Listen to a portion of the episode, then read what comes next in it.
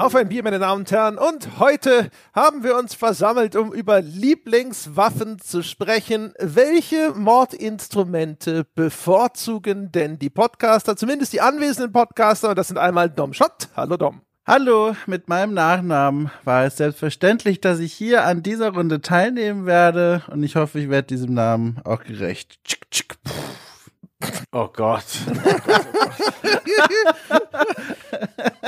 Shots so. feiert, würde ich sagen. würde ich auch sagen, ja. Ich glaube, der hat nicht alle Schotten dicht. Oh, oh. Ja, das ist der Schiffspodcast. Das kommt auch noch. Lieblingsschiffe ins Spiel, das machen wir auch noch. Wunderbar. Und mit dem Wortwitz aus dem Hintergrund zugestochen hat bereits Sebastian Stange. Ja, hallo, hallo Leute. Hat er schon sein Pulver verschossen? Und wenn ja, ja, aus welcher Lieblingsmündung kam es das und vieles mehr in diesem Podcast, meine Damen und Herren, bevor wir. Oder greift er lieber zur Stangenwaffe? Entschuldigung, ich konnte nicht widerstehen. Das kann man doch nicht liegen lassen. Nee, das ist schon. Du siehst ja auch, das Publikum ist völlig aus dem Häuschen. Ja. Jetzt aber, ja, bevor hier der Puls schon zu früh über die äh, dreistellige Markierung schreitet, sprechen wir noch kurz über Getränke. Meine Herren, wie sieht's denn aus? Sind Sie entsprechend aufmunitioniert, ja? Oder haben, reisen Sie mit leichtem Gepäck? Sebastian, wie sieht's aus?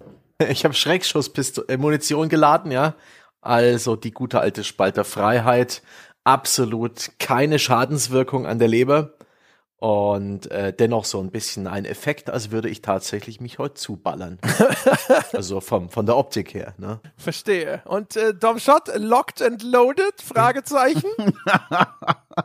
also ich habe hier äh, bereitgelegt einen Schuss Vitamine für den Körper, habe mir einen wunderschönen Smoothie vorbereitet. Ja, unter anderem befindet sich hier drin die legendäre pinke Drachenfrucht sowie eine Banane und ein Apfel. Das ist in meinem Glas. Vielleicht ein Granatapfel? ich habe überlegt, soll ich mitgehen? Nein. Also, es ist ein Apfel und äh, der Rest wie vorgelesen. Hallo. Meine Güte, da geht er in die äh, Knarren- und Schlagstock-Folge rein. Meine Güte, da müsste ich ja jetzt eigentlich eine Erdbeermilch trinken, damit ich in dieser Gruppe nicht irgendwie unschön hervorsteche, aber es ist zu spät. Ich habe mir ein Hörerbier äh, hier hingestellt, ein Schloss Gold von Fürst mhm. Karl, beziehungsweise der Schlossbrauerei Ellingen. Und weil ich das schon sehr lange habe, und weil ich Trottel wieder vergessen habe, den Namen des Absenders drauf zu schreiben, weiß ich nicht, von wem das ist. Es ist von der, dem, dessen Bier lange Zeit oben auf meinem Schrank stehen musste, weil ich so viel Bier gekriegt habe, dass ich nirgendwo mehr Platz hatte. Und jetzt habe ich es neulich vom Schrank runtergeräumt in den Kühlschrank und nun steht es hier. Danke dafür. Vielen Dank das an den Spender. Dann an der Stelle äh, würde ich auch nochmal dem Jens danken. Auch hier, ich habe im Goodie bereits äh, davon erzählt. Ich weiß gar nicht, ob der Jens 10 Euro Bäcker ist oder 10 Dollar Bäcker. Deswegen an dieser Stelle noch dem Jens eine, ein großes Hallo. Der hat mich nämlich aufmunitioniert mit ähm, Haribo Goldbeeren. Wir sprachen ja mal irgendwann vor ewigen Zeiten drüber, dass ich die weißen so sehr mag und alle meinten, i, pfui, der Stange ist ja krank. Ja. Und äh, Jens, äh, Jens fördert meine Krankheit, indem er mir ein ganzes Kilo reinrassiger Ananas-Goldbeeren geschickt hat. Und ähm, ich muss feststellen, die Tüte ist schon weniger geworden. Ich habe ab und zu gehe ich da mal dran vorbei und esse eine Handvoll und denke mir, yes, gute Entscheidung. Guter Jens. White Supremacy in Goldbeeren. Das ist ja ekelhaft. Da würde ich mich, würde ich mich noch fix einreihen in die, in die Reihe der Danksagung. Geht raus an meine Apothekerin, Name ist unbekannt. Ich habe heute meine Kopfschmerztablettenvorräte aufgestockt und habe als Dankeschön für den Einkauf eine Tüte Gummibärchen mitbekommen. Danke. Knaller, also. Hail Corporate, ja. Das nächste ja. Mal kannst du ja auch mal nach dem Namen erkundigen und sagen, ich wollte über Sie in meinem Podcast sprechen. also, und beobachten, wie sie so langsam rückwärts ja. zu dem Alarmschalter geht. In meinem Spiele-Podcast. das war's doch besser. Ach, sehr schön. Ja, nach diesem gutlaunigen Einstieg. So, Lieblingswaffen, meine Herren. Ja, wo sollen wir da anfangen? Möchten Sie das kategorisieren? Wir hatten in der Woche der Schwertschätzung schon auch über Lieblingsschwerter gesprochen. Ja, also ich glaube, mhm. die, die, äh, die Schwerter sind so ein bisschen außen vor. Da müssen Sie dann umschalten auf andere Folgen, die Hörer da draußen, um die großen Schwertschätzungen über Schwerter so, egal. Auf jeden Fall, wir hatten das schon. Aber wir haben ja vielleicht noch, gibt's ja noch andere, ja, noch irgendwelche Lanzen oder Äxte, die gebrochen werden müssen. Und natürlich haben wir die, die ganze Welt der Schuss, Schrägstrich, überhaupt Projektilwaffen, ja, Energiewaffen und sowas. Da steht uns ja noch alles offen. Was mich natürlich so grundlegend mal interessieren würde, hat denn jemand von uns eigentlich einen Waffenschein oder sind wir alle Tastaturhelden? Also, ich, ich sage mal, hoffentlich nicht. Also außer Leute, die das berufsbedingt brauchen. Ich finde, so ein Waffenschein macht erstmal verdächtig. Also ich, ich habe einen Angelschein. Ne? Also ich, ich darf äh, ne, äh, mit bis zu drei Anbissstellen äh, hier und da in Deutschland meine Route auswerfen. Ne? Darfst eine Route führen, das ist ja... Hast du auch eine Concealed Carry oder darfst du die unter deinem Trenchcoat verstecken oder wird's dann schon gefährlich? so eine Teleskoproute, ja, das geht schon. Der, der kleine Hosentaschenschreck. Aber geht euch das auch so? Geht euch das äh, auch so, dass ihr sofort denkt, so, äh, Waffenscheine? Da stelle ich mir immer sofort äh, piefige Sch Schießclubs vor mhm. und ich, ich, ich denke sofort ans rechte Milieu. Ist bestimmt mega unfair. Liebe Sportschützen da draußen, ich weiß, es ist auch nur ein Hobby und wahrscheinlich macht es auch irre Spaß. Ja, aber, aber irgendwie, keine Ahnung. Ich gerade so hier, hierzulande, weiß ich nicht, man, man hört irgendwie entweder nichts davon oder in bedenklichem Kontext, habe ich immer das Gefühl. Äh, rechtes Milieu und äh, alternativ dazu auch CDU, CSE, äh, CSU Wählerschaft, äh, wobei es ja da auch durchaus Überschneidungen gibt, die dann sich am Wochenende auf Jagden zurückziehen, auf irgendwelche komischen Waldgebiete privat. Äh, das sind auch meine Assoziationen. Ich habe deswegen auch, habe selbst keinen Waffenschein. Das naheste, was da nah dran kommt, ist, ähm, dass ich äh, bedingt durch meine süddeutsche Herkunft, wo es in jedem Dorf sowas gab, äh, im Schützenverein war, musste dahin, bin dahin einige Zeit lang und habe damit so, na wie heißen die dann hier, äh, Luftdruckgewehren geschossen, ähm, aber auch nicht aus Leidenschaft. Das Perverse daran ist, ich habe vor Urzeiten habe ich tatsächlich mal mit einer richtigen Waffe geschossen, so einer Polizeipistole, damals im Ferienprogramm, als ich noch jung war, ja, da gab es noch die Möglichkeit, da die örtliche Polizei zu besuchen und dann durften wir da, die hatten einen eigenen Schießstand im Keller dieses Polizeireviews und durften das Ding ausprobieren. Das fand ich eigentlich mega geil. Und ich war schon ein paar Mal irgendwo in Las Vegas und ich weiß, dass andere Kollegen, die auf so Las Vegas-Trips waren, auf Pressereisen, dann dort auch mal einen Schießstand besucht haben. Ne? Irgendwas, wo du so auf so Autowracks auch noch feuern darfst und sowas. Also, und ich stelle mir schon vor, dass das echt viel Spaß macht. Ich habe auch mal Paintball gespielt, fand das irrsinnig aufregend und spannend und spaßig. Also ich wäre garantiert geeignet. Ich habe nur sofort, wenn ich, also gerade auch noch Waffenschein, also so, wenn jemand so eine Waffe dann auch zu Hause hat, haben darf, mhm. das ist sofort was irgendwie, keine Ahnung. Da habe ich sofort so ein, äh, äh, müssen wir aber erstmal nochmal genauer hinschauen. Ach ja, hm. Ich hab, ähm ja, ich weiß nicht, geht euch das auch so? Hättet ihr eigentlich theoretisch Bock, wenn es jetzt hier so wäre wie in den USA, du kannst am Wochenende, kannst du genauso sagen, wir gehen ins Kino oder wir gehen an den Schießstand Mhm. Glaubt ihr, wenn, wenn das vom, vom Klima, vom Kontext, auch von den Assoziationen anders wäre, dass man sofort sagen würde, na klar? Weil ich kann mir schon vorstellen, dass das Bock macht. Ich würde sofort wegziehen. Ich würde sofort aus diesem Land rausziehen, wo das erlaubt ist, weil wir alle wissen, wie, wie, wie viele doofe Menschen es gibt. Und wenn diese doofe Menschen Jetzt, ich meine jetzt nicht diesen universellen Waffenbesitz wie in den USA. Um Gottes Willen, nein. Aber wenn Eben, das einfach ja. nur so ein Freizeitangebot wäre, wo man auch nicht das Gefühl hat, dass das irgendwo, weißt du, so im Keller neben einer Kegelbahn stattfindet und lauter Leute sitzen da mit einem Tiroler Hut auf dem Kopf und sonst irgendwas. Also mit einer Schusswaffe auf Zielscheiben schießen, das weiß ich mittlerweile, das gibt mir gar nichts mehr. Da, da, das ist für mich uninteressant, wo ich noch mitgehen würde. Was mich, was ich auch mal gerne ausprobieren will, ist dieses Paintball-Ding. Also mhm. wirklich dieses so in so einem, in so einer kleinen Arena mit so Strohballen, wie man es ja auch kennt, da in Teams gegeneinander mhm. spielen mit diesen, mit diesen Farbdingern da. Das würde mich reizen. Und was ich auch gesehen habe, da gibt's auf YouTube übrigens eine ganze Reihe von, von Kanälen, die diese, die diese Matches dokumentieren. Dieses Paintball-Ding ist ja ja vor allem auch in Osteuropa und aber auch in Amerika ausgeweitet mittlerweile auf riesengroße Spiel- oder Schlachtfelder, so alte Bunkeranlagen und alte Fabrikgelände und da richtig weitläufig über ein Wochenende hinweg campen diese, diese Mitspieler und Mitspielerinnen und, und schießen mhm. aufeinander mit eben diesen Farbpistolen, aber die sind schon alle so ein bisschen designt und sehen so aus, als wären das schon echte Waffen. Also es geht nochmal. Ja, das ist eher im Software-Bereich. Genau, richtig, so heißt das, ja. Das sind diese kleinen Plastikkügelchen. Mhm. Das ist auch deutlich militärischer und macht auch wirklich mehr Spaß, finde ich. Also Paintball ist ja wirklich so ein bisschen der der der beschnittene Hund, ja, der keine Zähne mehr hat mhm. und äh, Möhrenbrei isst, weil da hat man ja auch keine Waffe in der Hand, sondern einen Markierer und man markiert die Gegner. Ähm, aber das ist ja, das weh, ne? ist das nicht ja, nur euphemistisch? Nennen Sie das nicht nur Markierer, weil Sie halt auch nicht wollen? Also, sie, dass sie diese Waffenbezeichnung und so nicht mhm. wollen, einfach eher so aus Imagegründen Schon. und so. Ich hatte ehrlich gesagt auch damals erstmal so ein bisschen Vorbehalte wegen Paintball, weil ich da auch sofort immer denke, so, das ist das nicht, wo die ganzen paramilitärischen Dummbatzen dann irgendwie rumhüpfen und sowas. Und es war aber einfach, es war mega fun. Es war super cool. Nee, ist auch ein unglaublich anstrengender Sport. Also das ist, äh, das geht mhm. auf die mhm. Pumpe ohne Angst. Das ist durchaus taktisch, das ist ein Teamsport. Und in Deutschland zumindest ja auch sehr reglementiert. Da wird ja nur auf diesen Plätzen mhm. mit diesen Aufblaszielen, mit den abstrakten gespielt. Ja. Da hast du nicht dieses Kriegsszenario. Ja, wir waren deswegen auch in, ich glaube in Holland oder so. Wir sind auf jeden Fall deswegen über die Grenze. Ja, ja. Und das war dann in einem Wald und da waren da auch überall so Schützengräben gegraben und da waren so Holzkonstruktionen. Aber das war auch so, so eher so wie so Forst, mhm. weißt du, so Cowboy in Indianer mäßig war das alles und so. Aber es war halt echt spannend, weil ich habe dann auch sofort mitgekriegt, es tut auch weh, wenn man so eine mhm. scheiß Kugel ja. abkriegt. Und das, das erhöht den Adrenalinspiegel dann sofort erheblich. Ich habe den ersten Treffer, den ersten Paintball-Treffer meines Lebens direkt auf den kleinen Finger bekommen und der ist sofort angeschwollen. Wie die Sau. Und ich so, what the fuck, das ist ja, das ist ja völlig gefährlich. Was mache ich denn hier?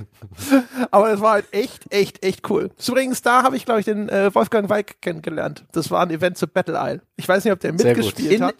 In der Schlacht habt ihr euch kennengelernt. ich glaube, ich weiß gar nicht, ob der, ob der selber mitspielen konnte, wollte, durfte. Ich weiß nur, dass er hinterher das Spiel präsentiert hat. In so einem Zelt mit so, so, mit so Tarn. so ein Tarnzelt. Ach ja, die Spielehersteller, die haben uns ja auch äh, immer wieder mal ballern lassen in den USA. Also ich bin einmal am, am Schießstand gewesen zu Medal of Honor, diesem äh, Remake von äh, EA damals.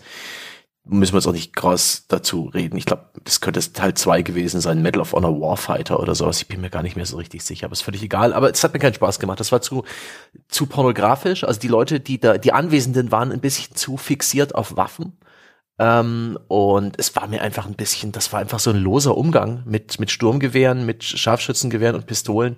Und da habe ich zum ersten Mal in meinem Leben Pistole geschossen und empfand das auch als ganz, ganz weird, weil die Pistole so in der Hand rumhüpft. Ich hatte nie das Gefühl, sie stabilisieren zu können. Also Luftgewehr und auch normale Kleinkalibergewehre kenne ich. Mein Vater ist Jäger, ich habe öfters mal ähm, mit, mit Gewehren geschossen und habe da eine gewisse Routine und Sicherheit und auch dort hat mir das nichts ausgemacht. Aber das, die Pistole muss man ja so, die hat so, so nur diesen Griff da hinten und ich hatte nie das Gefühl, sie sicher zu halten. Ich hatte die ganze Zeit Angst irgendwie mit dem Ding in der Hand. Das war ganz furchtbar. Und deswegen, nee, ich bin auch froh, dass wir in Deutschland relativ scharfe Waffengesetze haben. Einmal beim Wandern in Richtung äh, Bamberg rein aus dem Wald kommend habe ich so Knallen gehört und ich gedacht, was ist denn los?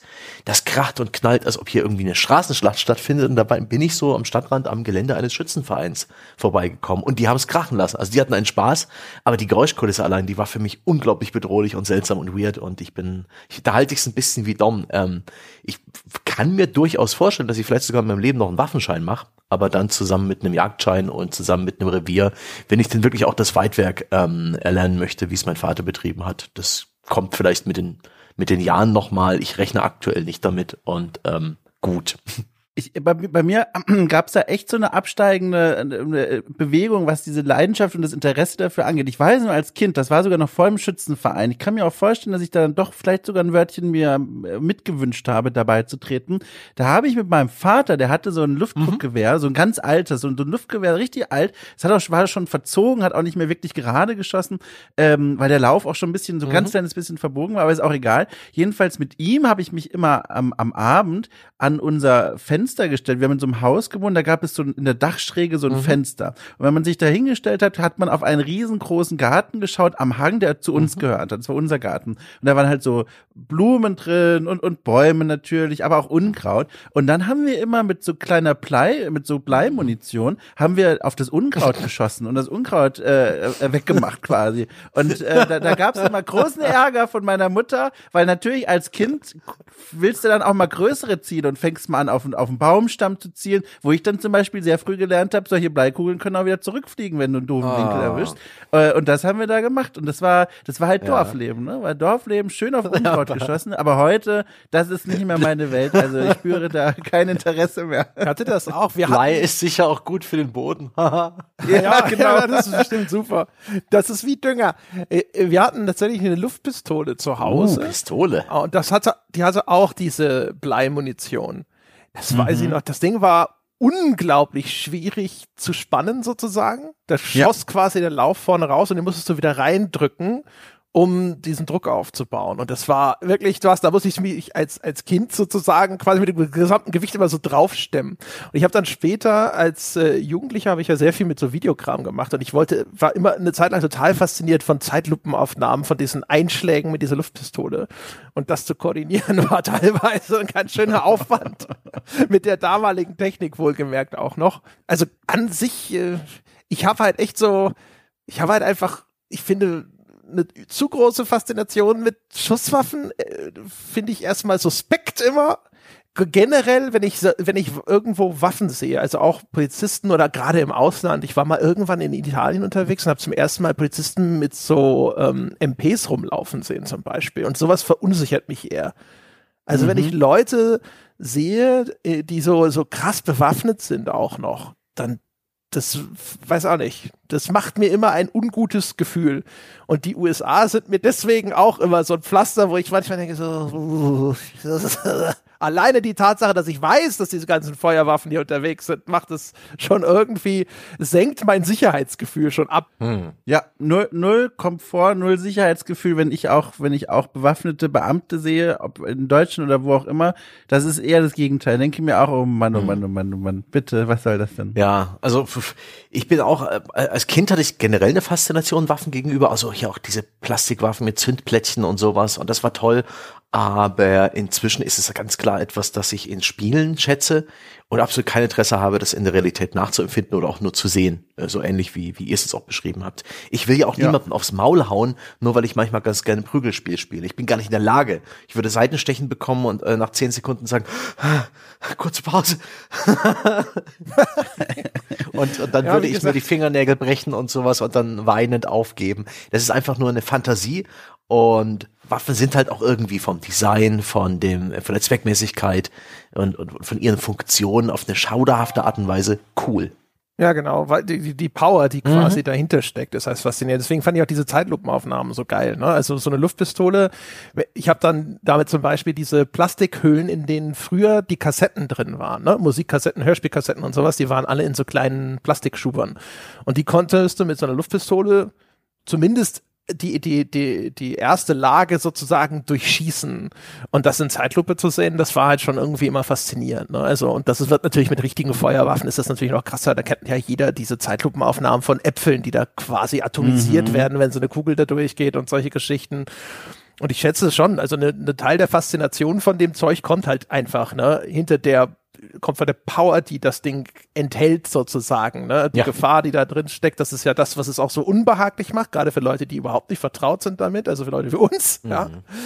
Und aber auch, was es dann halt sofort so ein bisschen so, ja, aber das, diese Power sollte nicht in jedermannes Hand und ich kann nicht abschätzen, ob das die richtigen Hände sind. Ja. Und es ist halt auch so eine äh, Faszination aus der Ferne, äh, die glaub, also die habe ich zum Beispiel immer noch, dieses, dieses, man sieht diese Waffe, man fragt sich, wie sieht das eigentlich aus, wenn die mal abgeschossen wird? Also dieses, dieses Verknüpfen von, von Gerät, sage ich mal, von, von, von dieser Waffe und dem, dem, der Wirkung, also nicht, also wie das einfach aussieht, wenn sie benutzt wird. Und das ist, glaube ich, so eine Faszination, die auch der Grund dafür ist, warum es auf YouTube, also tausende Kanäle gibt, die sich nur darum drehen, wie Leute im Wald stehen und Waffen abfeuern. Vom Zweiten Weltkrieg, Ersten Weltkrieg bis in die Moderne. Und manche von denen, die, die kennen sich auch wahnsinnig damit aus. Die fangen dann aus, äh, hier zum Beispiel ein Kanal, Forgotten Weapons, äh, einer der bekanntesten in dem Bereich, der kennt sich auch wahnsinnig mit diesen Waffen aus und erzählt dann immer in so kleinen Referaten auch Baugeschichte, welche Modelle es da gibt, wie die eigentlich funktionieren. Der baut die auseinander. Aber ich glaube, die meisten Leute kommen, um zu sehen, wie es aussieht, wenn man so eine MG42 abfeuert.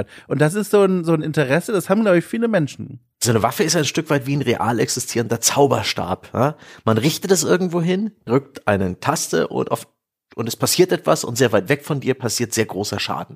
Ohne dass man wirklich sehen kann, warum. Also weil die Kugeln fliegen viel zu schnell, die sieht man nicht und es ist einfach nur mhm. faszinierend. Und das hat das ist, das weckt einfach Neugierde. Das erzeugt, das regt unsere Was wäre wenn Maschine im Kopf an. Man denke damals in der Frühzeit von YouTube an FPS Russia und so weiter, auch wie überbordend äh, dieser, dieser Waffen äh, pornografische äh, YouTube-Sektor eine Zeit lang lief, wie chaotisch und wie anarchistisch. Ähm, inzwischen ist es alles ein bisschen zurückgefahren. Also mein Gott, ich habe mich lange nicht mehr in die Untiefen begeben, aber ich finde, ich finde in letzter Zeit auch öfter sowas, was auch ein bisschen Hand und Fuß hat, ähm, was auch ein bisschen Bildungsauftrag hat. Aber in der Frühzeit war es echt ein bisschen chaotisch und mhm. Waffen sind eben auch ähm, in vielerlei Hinsicht so geile Fantasiegeschöpfe. A sind schon das, was existiert an, an ganz normalen Schuss- und Handfeuerwaffen, unglaublich vielschichtig und kreativ und äh, durchaus, äh, was Ingenieurleistung und, und die Idee dahinter angeht, ihr Design, äh, so abwechslungsreich und vielzählig. Und dann gibt's eben auch noch in den Medien, in der Kunst, nicht bloß Chekhovs Waffe, äh, Chekhovs Gun, sondern eben auch Fantasiewaffen, äh, wie zum Beispiel aus Aliens und äh, aus anderen Science-Fiction-Filmen und ähm, aus Videospielen und so weiter. Und das ist eben auch geil. Ähm, und da kommen wir auch langsam ein bisschen zum Thema. Im Spiel haben wir teilweise auch Waffen, die gibt's in der Realität gar nicht. Und das macht auch Spaß, wenn ein Game Designer eben auf die Physik und Praktikabilität pfeifen kann und sich einfach was ausdenkt. Nice, nice, nice. Habt ihr euch denn mal gefragt, wie eigentlich die Kriterien für euch sind, dass ihr sagt, so, das ist jetzt in einem Spiel eine Waffe, zu der werde ich greifen? Klassischer Fall, man kommt irgendwo in einen Raum, man sieht eine Auswahl von Gegenständen, die man mitnehmen kann, also mhm. verschiedene Waffen aller Art. Habt ihr mal hinterfragt, wie euer Entscheidungsprozess ist, wohin ihr mhm. greift? Habt ihr diesen All-Time-Favorite oder seid ihr solche äh, äh, gewinnmax-orientierten Leute, die sagen, okay, ich überlege jetzt, was als nächstes kommen könnte und mache das von der Situation abhängig. Das ist dann ja schon eher etwas, wenn ich dann ein Profi im Spiel bin. Aber wenn ich einfach so aus dem Bauch raus entscheide, ist es für mich oft äh, eine Frage in Spielen ist ja dann oft die Distanz, auf den man äh, den Gegner engaged. Ja, es gibt Waffen für die kurzen Bereiche, äh, SMGs, so Maschinenpistolen, Schrotflinten. Es gibt Waffen für die mittleren Bereiche, Sturmgewehre in der Regel und es gibt Waffen für die Entfernung, Sniper. Und ich wähle immer die Mitte erstmal. Im Zweifel, wenn ich das Spiel noch nicht kenne oder wenn es auch ein bisschen abstrakteres Spiel ist, entscheide ich mich für das Sturmgewehr-Äquivalent, weil das immer so eine durchschnittliche Wahl ist, die, die nichts super macht, aber auch nichts wirklich schlecht und dann taste ich mich ran. Ich hasse, hasse, hasse, hasse, kann ich jetzt schon mal vorausnehmen, Sniper. Das ist einfach die langweiligste Art und Weise, Waffen überhaupt im Spiel zu benutzen. Das ist alles dein Aiming. Man muss ein bisschen vorhalten. Es ist statisch. Es ist langweilig. Es ist, es besteht aus unglaublich viel Leerlauf und aus unglaublich viel Danebenschießen. Das ist doof. Ähm, und, äh, ja, und im Nahbereich, finde ich, macht es nicht immer so viel Spaß. SMGs und Shotguns enttäuschen meistens ein bisschen. Deswegen greift der Stange traditionell zum Sturmgewehr. Der André? Der, also das hängt echt davon ab, ne? Also ich habe wenn ich Spiele spiele, häufig eher noch diese Praktikabilitätserwägungen, die da mit reinspielen. Wenn ich es frei entscheiden kann, habe ich aber tatsächlich ästhetische Vorlieben. Und das sind dann eher einzelne Pistolen moderner Bauart, äh, die ich vom Design her cool finde. Und weil ich finde, diese ganzen Sturmgewehre und sonst irgendwas, alles, was auch eine hohe Feuerrate hat, finde ich meistens nicht so attraktiv, sondern so dieses gezielte, hm. präzise, einzelne Schießen. Von den Pistolen finde ich gut und äh, zum Beispiel auch Pfeil und Bogen oh. ist ja inzwischen oh. häufig auch im Repertoire. Ne? Der Compound Bow ist spätestens seit Crisis ist sehr gut im Geschäft. Und äh, genau den mag ich auch weil ich mag diese Präzision, dass ich selber auch so ein bisschen entscheiden kann, so, na, der kriegt jetzt aber erstmal nur einen in die Kniescheibe, mal schauen, was er sagt, ja, vielleicht überlegt er sich ja noch anders. Und bei Pfeil und Bogen ist natürlich äh, zumindest häufig der zusätzliche Bonus, dass dann diese Pfeile in, in, den Gegnern stecken bleiben. Und ich finde das als Feedback, ja, als Trefferfeedback finde ich das extrem befriedigend.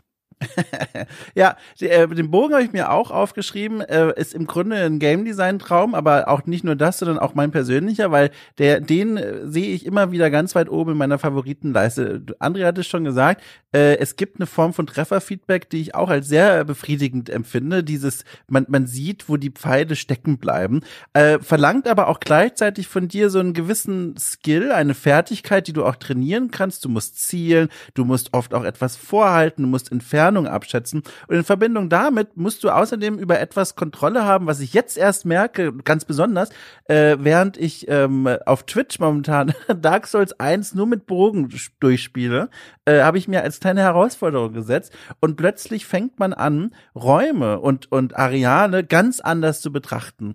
Äh, wenn du nicht mehr wie sonst mit Schild und Schwert rumläufst, sondern nur noch auf den Bogen zurückgreifst, bekommst du ein ganz neues äh, Bedürfnis, dich im Raum zu orientieren. Jetzt besteht eine Notwendigkeit, Distanzen richtig einzuschätzen, immer viel Abstand zu anderen zu lassen. Und das gibt so einem Spiel plötzlich nochmal neue Ebenen an Tiefe, die ich sehr schätze. Also vor allem jetzt natürlich auch in, in Singleplayer-Spielen. Im Multiplayer sieht das nochmal ein bisschen anders aus, aber diese Singleplayer-Erfahrung, die ich da gemacht habe, die habe ich gemerkt, die bereichern das Spielerlebnis ungemein. Also vor allem auch im Bereich Trefferfeedback. Ne? Wir haben ja jetzt eigentlich sind wir in so einer Zeit angekommen, habe ich das Gefühl, wo ach, die guten alten Zeiten eines äh, indiziertes Spiel, Klammer auf, Klammer zu, äh, vorbei sind, wo direkt auch zum Beispiel sowas wie Verletzungstexturen, die finden, finden meistens ja keinen Einsatz mehr. Das heißt also, ganz häufig ist es ja so, der Treffer ist eine rote Wolke beim Einschlag der, der, der, des Projektils, wenn du eine Pistole benutzt und das war's. Und dann ist es, als wäre nie was gewesen. Und Pfeil und Bogen hat häufig eben diesen Vorteil, dass sich da dann do, doch noch häufig genug die Mühe gemacht wird, okay, der Pfeil bleibt im, in diesem NPC stecken. Und das ist, finde ich, einfach so eine Permanenz sozusagen, die auf einmal diesem, diesem Gefecht hinzugefügt wird, ja. Also das ist, ich, mir war vorher klar, das ist wieder so ein Thema, wo alle Beschreibungen hinter mega psychopathisch klingen. Aber die Tatsache, dass dieser Pfeil in dem Gegner stecken bleibt, ja, und äh, eindeutig irgendwo weiterhin verbucht und ins Protokoll eingetragen ist, jawohl, dem hast du mal schön einen Pfeil ins Knie geschossen. Das ist einfach extrem viel befriedigender, als wenn das einfach sich so in Luft auflöst und dann nur eine Health Bar sozusagen als einziges mhm. Zeugnis deines Treffers übrig bleibt. Ja, ja, bin ich ganz bei dir. Ich kenne da eigentlich nur all das andere Extrem, was jetzt auch in modernen Spielen noch eine Form von Trefferfeedback mir anbietet. Die Schrotflinte, die geht halt auf die komplett andere Richtung. Da siehst du zwar optisch nicht mehr, wo die, die Projektile oder die, die Schrotkugeln stecken geblieben sind, aber du bekommst dieses optische Feedback trotzdem, ne? Durch diesen. Ja, also im, im Idealfall siehst du, dass, dass, dass da plötzlich ein Kopf fehlt und der wie eine Melone geplatzt ist. Herrlich. Ja, da war ich gerade, genau. Das ist das optische Feedback, genau. Also den, den Rückstoß, diese, die Wölkchen oder halt eben, dass nicht mehr viel von diesem äh, Bildschirmkörper übrig ist. Ähm, das ist das andere Extrem. Das aber echt einer so dieser Vorzüge vielleicht noch im Horrorgenre. Ne? Also in den meisten Gibt es das in diesem, ich habe das jetzt schon lange nicht mehr so richtig gespielt, aber in den Militärshootern, also so ein Call of Duty und so ein Battlefield, da platzt doch auch kein Kopf, oder? Nee, das gibt's nicht mehr, aber was du, was es halt reichlich da gibt, äh, selbst in den nicht, also in den ganz normalen, ungeschnittenen Fassungen, halt viel Blut. Viel Bluttexturen, die dir mhm. dann auch auf diesen Leichnam anzeigen, wie doll du getroffen hast. Also das, damit wird nicht gespart. Und es gibt ja immer noch den Zombie-Shooter, wo die Schrotflinte und Co. Äh, und schon ordentlich wirken. Ganz genau. Und eine Sache, eine Sache, bevor ich, genau, davon bin ich auch regelmäßig schockiert, weil es nicht häufig passiert, aber wenn doch, wenn er tatsächlich im Call of Duty Multiplayer in der ganz normalen Spielversion du nahe bei einer Granate stehst, da fliegen auch die Beine weg. Also die werden richtig weggerissen. Also der Torso wird zerfleddert. Echt? Ach krass. Das ist wirklich krass, ja. Hätte, hätte ich ja gar nicht gedacht. Ich dachte, die sind alle da inzwischen. Klinisch, ja. Mhm. Ja, genau, oder zumindest erheblich zahmer. Das ist halt, also, ich bin, ich bin echt ein Fan von Trefferfeedback. Insbesondere natürlich auch Gore, ja, und Gore-Texturen und sonst was. Es soll ja bestimmte Spiele über Söldner gegeben haben, wo Schrotflintenbeschuss aus nächster Nähe auch gedärmt zutage fördert. ähm, Ach, aber aber André, dann ist doch, dann ist doch ein, ein Traum von dir in dieser Lasercutter aus Dead Space gewesen, oder? Du musstest da ja sehr genau operieren und Gliedmaßen ins Visier nehmen und sehr zielgenau auch arbeiten. Ja, der Plasma-Cutter. Ja, aber nicht, äh, nicht bei Punks in der U-Bahn, ja? Ja, ich sag mal so, es ist natürlich schon so, ähm, dass, äh, dass diese sehr abstrakten Gegner sind teilweise dann nicht die haben nicht den gleichen Schauwert wie so diese mhm. viel humanoideren Figuren. Also das sind, da wurde halt davor so oh, das war ja krass. Mhm. Ja. Äh, insofern ja, aber das stimmt. Also Dead Space war in der Hinsicht schon ein Schmuckstück. Das muss man ihm schon lassen. Das war, äh, das hatte schon die die richtige Richtung eingeschlagen. Ja. da war es aber eher auch das Trefferfeedback und vielleicht die Funktionalität der Waffe als die Waffe an sich, weil die Waffe, das ist ja die, die Ja. Vision von Dead Space, dass man da so einen Ingenieur spielt, der praktisch Werkzeug ähm, Genau. irgendwie improvisiert, was eine coole Spielidee ist und Dead Space, Dead Space ist vom Setting und Szenario fantastisch. Gibt ja auch gerade ein Remake-Ambitionen von EA und auch ein inoffizielles Remake, Gott, wie hießen das nochmal? Von den ursprünglichen Dead Space-Machern, die jetzt auch schon länger dran arbeiten an einem Science-Fiction-Horrorspiel auf den Spuren von Dead Space. Also da passiert schon was, aber ich, ich für die Waffen selbst würde ich es jetzt nicht irgendwie heute nennen. Nee, die, also Oh. das Design der Waffen in Dead Space ist natürlich wirklich so, das sieht halt aus so, als würdest du mit, wärst du mit der Laubsäge oder mit der Kreissäge unterwegs und so. Da gab's ja den Ripper. Das war ja so ein Kreissägeblatt im Grunde genommen. Ja, wollte gerade sagen, das ist doch spektakulär eigentlich. Ja, aber, aber das ist, also jetzt, ich, Sebastian bezieht sich ja wirklich auf die Ästhetik dieser Waffe an sich. Und ich meine, das ist halt so, als ob du sagst, so eine Bohrmaschine sieht doch geil aus. Ne? Ich so, na, weiß nicht, ne? Und Bohrmaschine ist ja noch fast schon das ästhetischste Werkzeug, ne? Und dann geht's weiter so mit Laufsäge und Stichsäge und so, naja. Aber da ist es tatsächlich eher die Wirkung als das Design der Waffen. Also was sie gut machen, ist natürlich tatsächlich dieses, Gef dieses Gefühl einzufangen, dass das eher ähm, Tools sind. Ne? Also jetzt kann man natürlich sagen, eine Pistole an sich ist auch ein Werkzeug mit teilweise zweifelhaften Zielsetzungen, aber ähm, so ein, äh, so ein ne, also also diese, die, die sehen halt auch aus wie etwas, das normalerweise für Konstruktionsarbeit, ne, für Bauarbeiten oder sowas benutzt wird. Ich muss aber sagen, ich glaube, das ist ja ein sehr subjektives Thema, was jetzt Ästhetik angeht und was da das eigene Ästhetikempfinden anspricht. Ich habe es hier gerade noch mit fliegender Hand geöffnet. Das Waffeninventar von Dead Space ist genau wie es ihr beschrieben habt, sehr zweckmäßig, wirkt auch irgendwie zweckentfremdet, dadurch, dass es ja in erster Linie erstmal Werkzeuge sind. Aber gleichzeitig ist dieses Design so kantig und so rostig und sieht schon so aus, dass du dich daran schneiden und dir direkt eine Blutvergiftung holen könntest.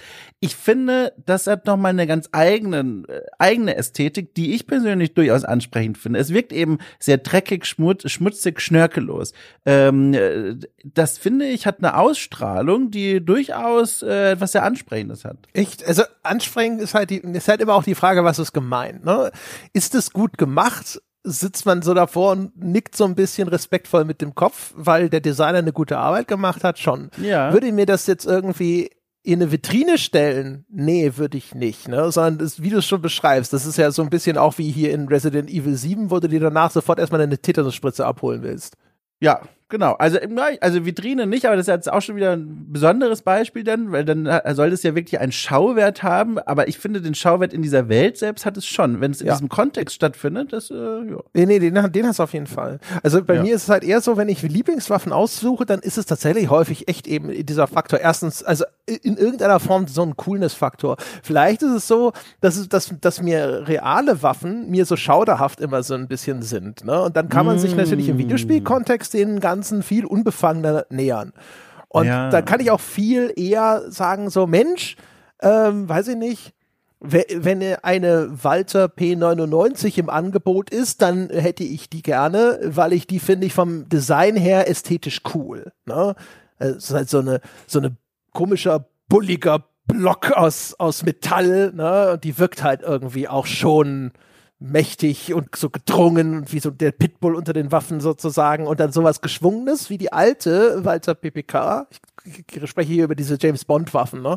Sie haben ja auch, ich glaube, sie haben mit Daniel Craig mal auf diese Walter P99 gewechselt, genauso und weil der ja auch so eine neuer James Bond Typus war und die alte ist so eine geschwungene, relativ kleine Waffe mit so viel auch so Rundungen und einer gewissen Eleganz vielleicht eher im Design. Und das ist halt etwas, das spricht mich nicht an, das finde ich nicht so cool. Ne? Und danach würde ich sie dann meistens auswählen, wenn ich alles ausblende, was dann häufig noch mit dazukommt, nämlich die Dinge, die Sebastian beschrieben hat. So ist es denn praktisch. Ne? In, den, in vielen Shootern ist ja die, die normale Pistole eigentlich nur noch die Waffe, die du nimmst, wenn die Munition für alles andere leer ist. Ja. Aber ansonsten äh, ist es schon was, wo ich mir denke, so, ach, Du gefällst mir, dich nehme ich. Was ich ganz faszinierend finde, du hast es nämlich gerade schon durch deine, wie du die, wie du gesprochen hast, André, schon so ein bisschen was angefühlt, was mir bei der Vorbereitung auch aufgefallen ist. Ich persönlich habe ja in meinem echten Leben, äh, also jetzt null Berührungspunkte mit Waffen und Waffenmodellen. Gleichzeitig durch Spiele habe ich eine Fachkenntnis in Schusswaffen, vor allem aus dem Zweiten Weltkrieg erworben, die mir manchmal echt gruselig ist. Also ich konnte hier aus dem Kopf heraus rausschreiben, so All-Time-Favoriten in der Welt Welt des Zweiten Weltkriegs, was Online-Shooter angeht, bei denen auch die Fans darauf achten, dass das Ja in dem Spiel drin ist. Also hier M1 Garand, mhm. die MPPPSH 41, MP40, MG42, was in den Dark Souls Diaries ja bei uns mittlerweile ein Running Gag ist, André, beziehungsweise ich versuche es zu etablieren. Wenn du fragst, was habe ich in der Kiste gefunden, sage ich immer MG42, aber niemand lacht. aber das sind die, das sind die Modelle, die kommen mir sofort aus dem Kopf. Und ich kann dir auch genau sagen, wie sich die anfühlen müssen. Ich kann dir sagen, wie die klingen von diesem ganz charakteristischen Kling von dem M1 Garand bis zu dem bis zum MP40, was es dafür was es da für Munitions ähm, äh, äh, Namen vergessen, egal gibt. Kaliber. Ähm, und das finde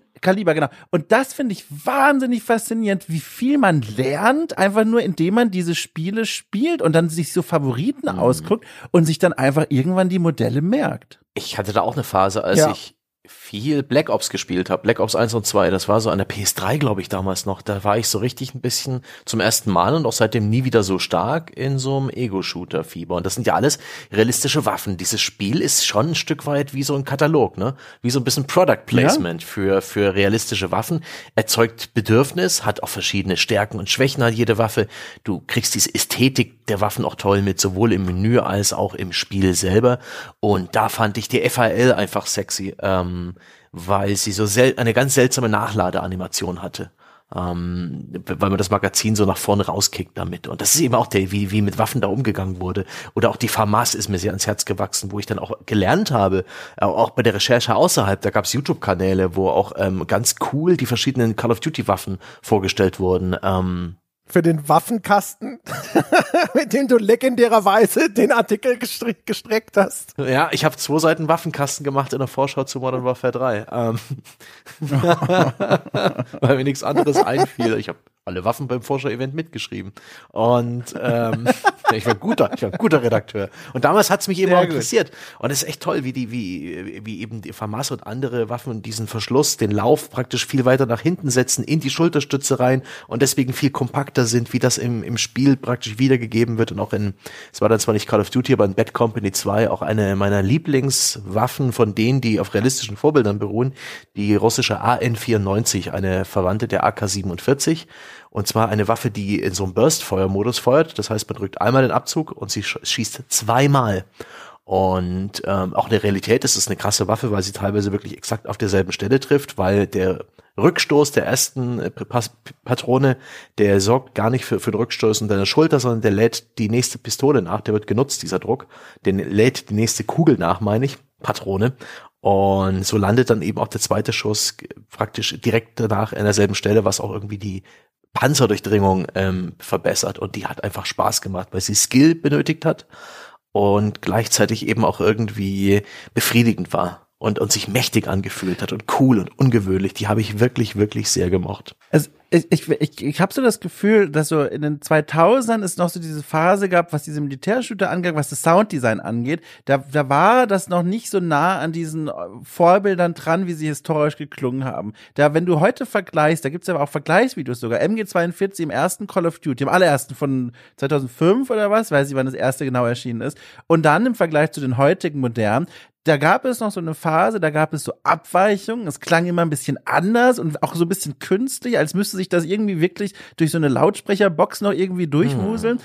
Und irgendwann haben diese Shooter dann eine Meisterschaft ja. darin erworben oder vielmehr die Entwicklerteams, diese, die Originalklänge so einzufangen, dass du heute also finde ich wirklich das Gefühl hast, du weißt einfach, wie diese Waffen klingen. Wenn nicht äh, Call of Duty Vanguard, das mhm. aktuelle Spiel, das ist Zweiter Weltkrieg, ich kann dir sagen, welche Waffen ich da auf den Servern höre. Und das finde ich halt, also ich finde kein besseres Wort als krass, was dieses ständige sich dem aussetzen mhm. und dieses immer wieder sich angucken und nachsehen, was man da für ein Wissen ja. äh, erlernt. Aber, aber man muss ja schon vorsichtig sein, inwiefern das jetzt wirklich die Originalklänge sind. Weil ich finde, wenn man diese YouTube-Kanäle schaut, wo reale Waffen abgefeuert werden, das klingt eben enttäuschend. Wenn du die Soundkulisse eines Shooters gewöhnt bist, dann denkst du so, äh. Aber das klingt, also zum Beispiel diese ganz ikonischen Geräusche, wie dieses nach, dieses Pingen von dem M1 Garand oder wie eine MP40 klingt oder MG42, du, ich finde, das ist sehr nah dran mittlerweile. Das ist wirklich sehr nah dran damit kann ich jetzt nicht mit dienen. Ich hätte ja, kann mich okay. nicht erinnern, dass ja. ich jemals irgendwie gehört hätte, wie dieses,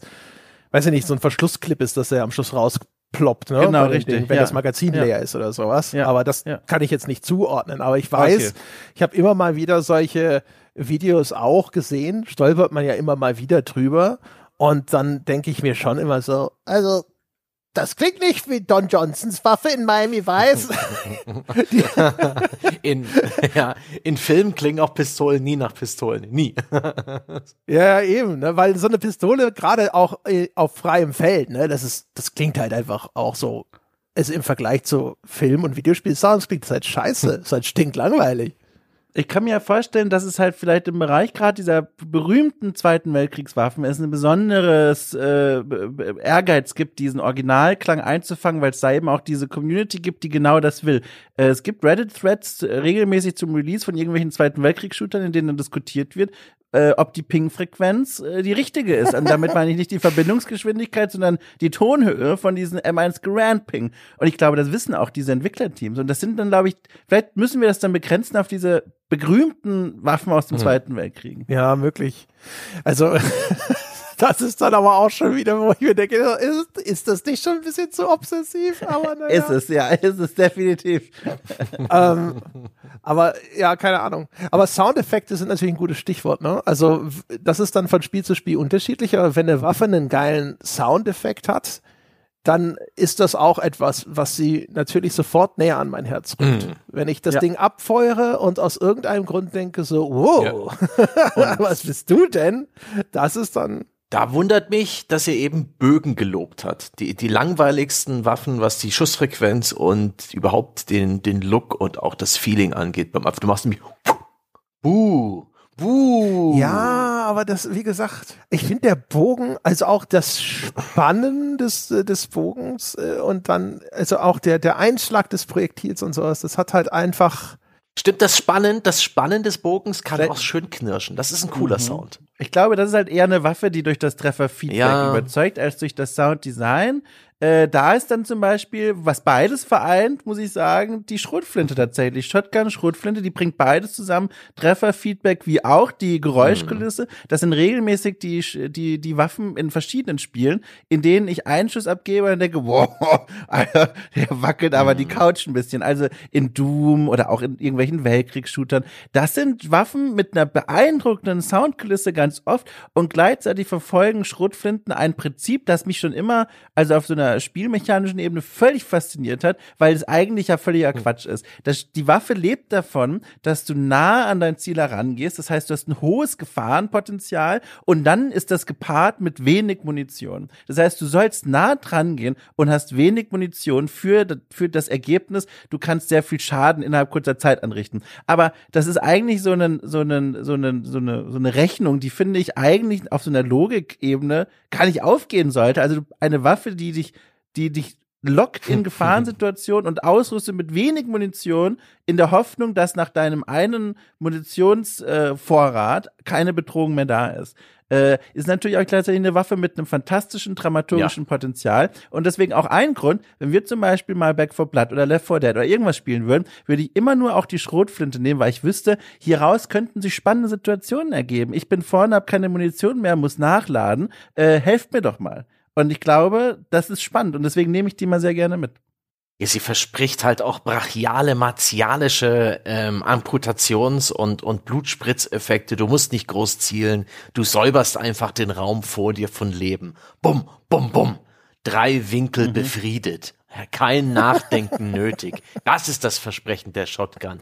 Ein ja. Überangebot an Tödlichkeit, ja, für den Groben, der nicht zielen und nicht denken will. Ich, also, und vor allem, ich finde, das Schlimmste, was dir passieren kann, ist eigentlich diese, naja, ich weiß nicht, ist jetzt die Frage, was man als mittlere Distanz schon mhm. bezeichnen will. Aber ich finde, das Schlimmste ist, wenn du auf, auf eine gewisse Distanz ja. auf so kleine Pixelkrümelhaufen schießt. Du willst doch nah an den Gegner ran. So, also ja, dann verstehe. ist das da doch viel besser. Ne? Also dann, du willst so Resident Evil Distanz ja. eigentlich. Ne? Und mhm. ähm, das ist natürlich dann eigentlich schon eher ein Vorteil, wenn du sowas hast wie eine Schrotflinte. Ich finde, das Problem mit den Schrotflinten ist eigentlich eher ihre Umsetzung heutzutage, wo ja auch fast immer dann an einem Ego-Shooter insbesondere noch irgendein Multiplayer dranhängt, für den sie gebalanced yep. ist. Und das bedeutet dann meistens, sie, sie ist gar nicht so durchschlagskräftig ja. und dann musst du trotzdem fünfmal draufschießen. Oh, also mit vielen Stunden Call of Duty Vanguard auf dem Nacken muss ich dir da aber widersprechen. Also da hast du einen Schuss und das Kill. Also die, das Gefahrenpotenzial, finde ich, ist da immer noch übersetzt. Aber ist die nicht, ist es nicht wieder so ein Ding, wo dann der Distanz äh, Damage Drop-Off wieder sofort krass ist und. Ja, eben. In der Regel schon. Wenn er mal 15 Schritte weiter weg hinten steht und sowas, weil ansonsten sind es ja schnell overpowered. Aber ist ja auch wurscht. Also ich habe das Gefühl, so der, und die Umsetzung der Shotgun in der Moderne ist nicht mehr so mhm. geil. Ich habe nämlich auch früher zu Doom-Zeiten und so habe ich sehr viel mit den Schrotflinten gespielt und das hat, hat, eigentlich aufgehört. Und inzwischen ist es eigentlich fast immer das Sturmgewehr, weil ich das Gefühl habe, nee, Schrotflinte, weiß ich nicht, das passt einfach nicht so gut. Da sagte André was sehr Wahres, ich sehe es ähnlich, die, ähm, das ist echt wahrscheinlich das, das, das Multiplayer-Balancing bei vielen Shootern, die die Schrotflinten ein bisschen die Zähne ziehen. Äh, Doom und Doom Eternal haben fantastische Schrotflinten, wirkmächtig, geil inszeniert, sexy, ähm, aber zum Beispiel Halo Infinite, da ist die Schrotflinte, sie klingt gut, sie hat ein schönes Design so vom, vom Look her und wie man da durchlädt und das ist schon irgendwie ganz nett gemacht, aber sie, äh, äh, äh, nein, sie fühlt sich nicht gut an, sie ist nicht wirkmächtig genug. Ihr Damage Drop-Off Drop ist zu plötzlich. Ja, die scheint für einen Multiplayer balanciert worden zu sein, der mich nicht sonderlich interessiert und deswegen interessiert sie mich auch im Singleplayer nicht. Das ist echt ein bisschen äh, schade. Aber Schrotflinten finde ich auch aus anderen Gründen gut äh, oder interessant. Sie sind ja eigentlich auch ja Schrot, also eine Handvoll Bleischrot verschießen, statt diese Kugel, die in der in der Riffelung des Laufes dann auch in, zum Drehen gebracht wird und deswegen präzise ist. Die Schrotflinte ist ja auch rein technisch der Gegenentwurf und ja eigentlich gemacht für die Vogeljagd. Wenn du eine Ente vom Himmel holen willst, dann ist die Chance, das mit einer einzelnen Kugel zu treffen, das Tier relativ gering. Aber wenn du ihr sozusagen mit einer Schrotflinte auf kürzere Distanz eben eine Handvoll Bleikörner entgegenwirfst, dann explodiert die Ente A nicht, wenn du sie triffst und B ist die Chance, sie zu treffen, viel besser. Und natürlich kann man dann, äh, und da kommt das her und das ist natürlich irgendwie im, im Videospiel, im Konfliktbereich eigentlich auch völliger Blödsinn. Natürlich kann man mit Schrotflinten auch äh, Vollkaliberkugeln verschießen. Slugs heißen die in den englischen Shooter. Ich glaube, bei Battlefield konnte man auch relativ viel diesbezüglich seine Schrotflinte entwickeln, was dann aber echt wieder wirklich lustig war. Es hat Skill gebraucht, mit Slugs Leute zu treffen, aber plötzlich hast du wieder so eine auf mittlere Distanzen gefährliche Schrotflinte gehabt und ähm, das ist auch witzig. Aber irgendwie, ich, ich weiß gar nicht, wie es aktuell ist, wirklich im militärischen Bereich. Ich bin kein Fetischist diesbezüglich. Ich weiß nicht, ob ob die Söldner dieser Welt oder auf den Schlachtfeldern da draußen, ob irgendjemand eine Schrotflinte mitnimmt. Aber meiner Meinung nach ist das eher die größere Fantasy. Also Maschinenpistolen, Pistolen. Ja, wahrscheinlich halt so Häuserkampfmäßig, ne, auf engem Raum. Ja, selbst dann, ich, eine Schrotflinte, ich meine, da hat jemand eine Kevlarweste an, dann kommst du da nicht durch. Im Polizeibereich verstehe ich das, weil mit denen kannst du diese, diese Säckchen verschießen, diese, oder Gummigeschosse, mhm. diese nicht tödlichen Geschosse, da geht's. Die, die übrigens im, Zwinker, im Original Zwinker. häufig less than lethal heißen. Wie ich oh, wow. gelernt habe. Und man mit so sagt so, ja, sie sind nicht direkt nicht tödlich, nur meistens nicht. Ah, shit, ja. Ja Gott, aber im, im Videospielen finde ich eben die Schrotflinte eine, eine interessante, anpassbare äh, Braut, ja, eine wandelbare Frucht das sind alles furchtbare Metaphern. Stange, was ist los? Aber zum Beispiel, du hast, manchmal hast du Schrotflinten, die haben irgendwelche Brandgeschosse. Kann man sich ja ausdenken. Es gibt Schrotflinten, Auto, Automatik-Schrotflinten, den Schrotflinten-Unterlauf, äh, Anbau für eine andere Waffe, so dass du an deinem Sturmgewehr noch eine Schrotflintenfunktion dabei hast. Das ist echt geil. Also das, äh, ich finde, ich mag die Vielschichtigkeit der Schrotflinten und insbesondere in der Battlefield-Reihe ihre, ihre Anpassbarkeit an den Spielstil. Aber es gibt auch viele, viele mittelmäßige bis enttäuschende Schrotflinten da draußen. Es ist äh, ich, äh, auch so eine dieser Waffen, als auch wieder im Multiplayer, im Gegensatz zum Singleplayer, der die direkt mit so einem mit so einem Geschmäckle, sage ich mal, daherkommt. Wenn du einen Spieler, Spielerin siehst mit dieser Waffe, dann bist du, glaube ich, sehr schnell dazu geneigt, laut auszurufen, zur Zimmerdecke zu, zu, zu gucken und zu sagen, naja, toll, einer mit einer Schrotflinte. Weil damit so ein bestimmter Spielstil einhergeht, glaube ich, der viele Menschen auch einfach nervt. Dieses Herumwuseln, aus nächster Nähe draufschießen oder vielleicht sogar in Zimmern in to toten Winkeln oder so warten, bis jemand vorbeischaut und dann draufhalten. Das ist ein Spielstil, der mit dieser Waffenwahl einhergeht, bei dem viele Menschen schon in der Lobby sagen, wenn man diese kleinen Figürchen dann sieht im Wartebildschirm, na toll. Also Primärwaffe Shotgun, wo kann ich den Server verlassen?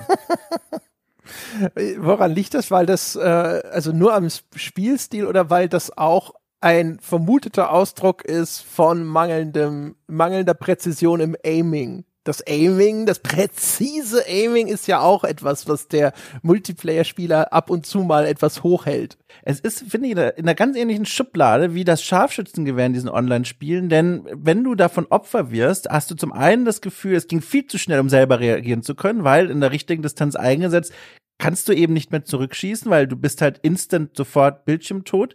Ähm, und zum anderen kann diese Wirkung ja vor allem erzielt werden, wenn die Leute irgendwo auf dich warten, wenn sie irgendwo dir einen Hinterhalt legen, wie dieses klassische Camping einfach betreiben oder alle möglichen Perks und Eigenschaften ausrüsten, um sehr schnell zu laufen, um von der Minimap nicht erfasst zu werden. Und das, glaube ich, wird sehr schnell als unfair wahrgenommen, weil man in beiden Fällen eigentlich keine Chance hat, sich zu wehren. Und bei Scharfschützengewehren ist es ja ganz ähnlich. Ein guter Scharfschütze, Scharfschützin, die, die wird man nicht bemerken und erst dann, wenn es zu spät ist. Und auch dann denkt man als Opfer, na toll, was, das macht doch keinen Spaß, doch einfach nur unfair. Was aber umgekehrt natürlich den Einsatz dieser Waffen umso attraktiver macht. Jo. Wenn man auf der anderen Seite ja. des äh, Rohrs ist, ja.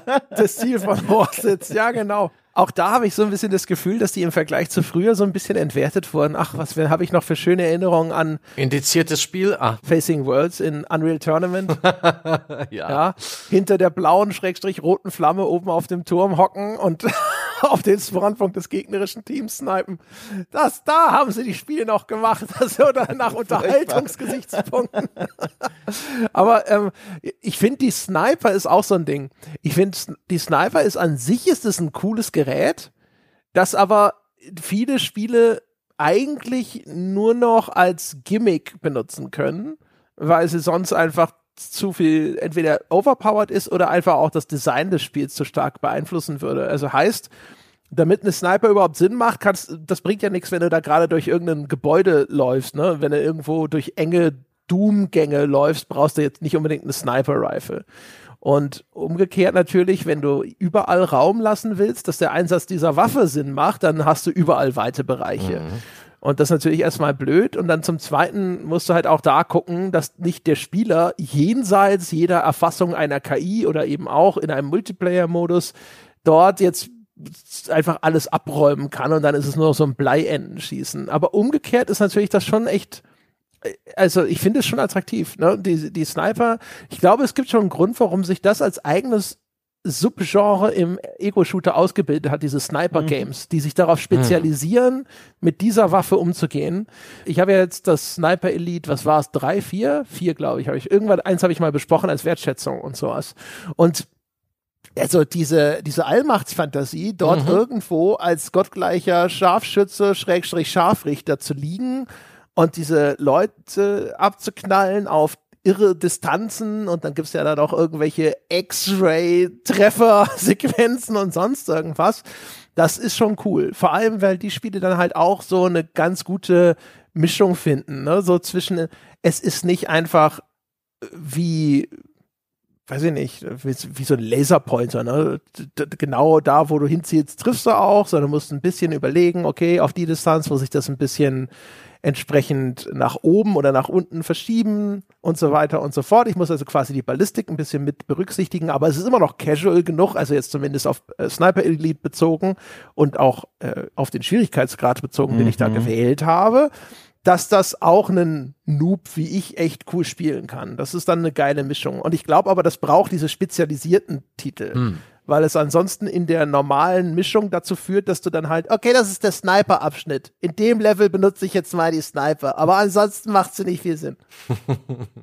in, es gibt diese, ja. äh, ganz kurz, es gibt diese äh, Maps, äh, also äh, andersrum, muss so anfangen. Es gibt ja dann dieses Problem, wie du es auch schon gerade angerissen hast, André, man muss das hier irgendwie balancen. Und eine Sache, die man balancen ist, muss, ist, man muss den Spielern, den Spielerinnen, die im Gegnerteam sind, irgendwie eine Chance geben, herauszufinden, wo sind denn eigentlich mhm. die Scharfschützen? Weil du kannst ja nicht immer aus dem Nichts getroffen werden, wie in der echten Welt, und dich fragen, ja, ist jetzt hier, was ist denn jetzt hier los?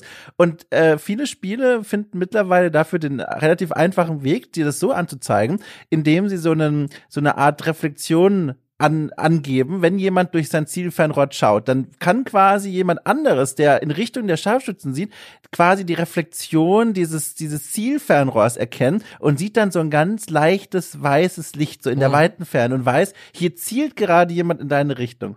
Und du erkennst, in meiner Welt zumindest, es gibt ja Leute, die finden das toll, ich finde das furchtbar, du erkennst auf den, in den modernen Call of Duty und auch Battlefield Spielen die schlecht designten Maps, wenn du auf einen Server drauf gehst, Runde startet und du siehst nur weiße Lichter. Alle liegen sie in den doofen Büschen und hinter Steinen und du siehst 35 weiße Lichter. Und du weißt, das ist so wie, wie bei den Oscars auf dem roten Teppich mit den Blitzlichtern der Fotografen. Ja, genau. Und du weißt, er kann sie direkt wieder auslocken. Das wird jetzt hier nur so ein Liegespiel. ja, also ich meine, das kann ja alles, äh, äh, ne? außer du spielst jetzt hier sowas wie Arma angenommen oder äh, eine der interessantesten Erfahrungen äh, war, als ich mal, das wird noch gewesen sein, Operation Flashpoint im Multiplayer gespielt habe. Und oh ja. das hat ja auf sowas überhaupt keine Rücksicht genommen, sondern das hat gesagt, ja. so nach dem Motto, ja, so ist die Welt halt normal. Und das war überhaupt keine spaßige Spielerfahrung, aber ich aus dem Multiplayer von Operation Flashpoint bin ich rausgegangen und habe gedacht so, also wenn man vorher nicht verstanden hat, warum Krieg scheiße ist, spielt man das. Ja. Weil da bist du wirklich, bist du übers Feld gelaufen, auf einmal schießt irgendwas und denkst du so, äh, gehe ich mal in Deckung, auf einmal bist du tot. Und ich habe mir gedacht so, ja, so muss das in echt sein. Du läufst über ein Feld und auf einmal schießt dich einer über den Haufen. Du weißt nicht, woher es kommt. Du hast nie was kommen sehen, du hast nie was gehört, du hattest keine Chance.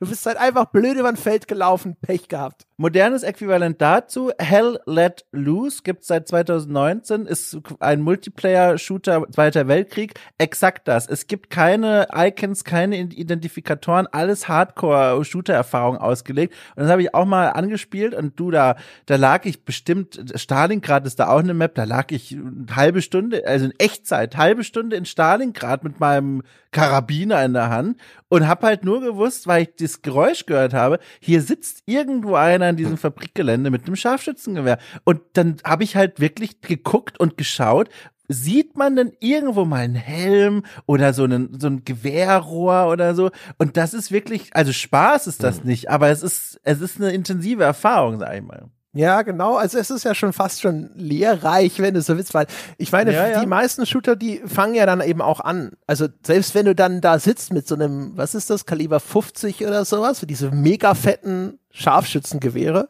Die Barrett 50 Cal, ja.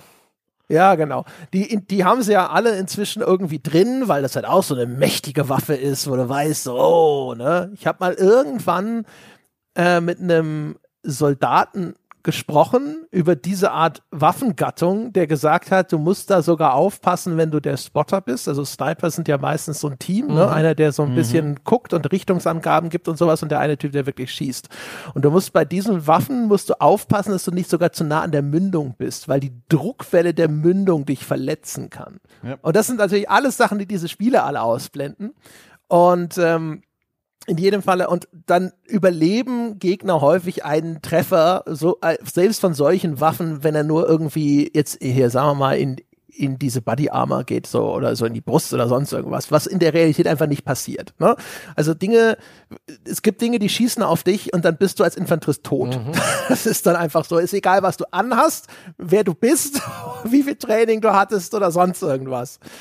Und das, das nehmen diese Spiele halt raus, auch aus den Gründen, die Dom schon geschildert hat. Du musst sozusagen noch eine Chance haben, damit das nicht mhm. übermächtig wird und das Schlachtfeld komplett beherrscht. Und dann am Schluss äh, wirklich nur noch so ein Kreis aus Snipern sich gegenseitig belauert und sagt, geh doch, geh doch, du in die Mitte.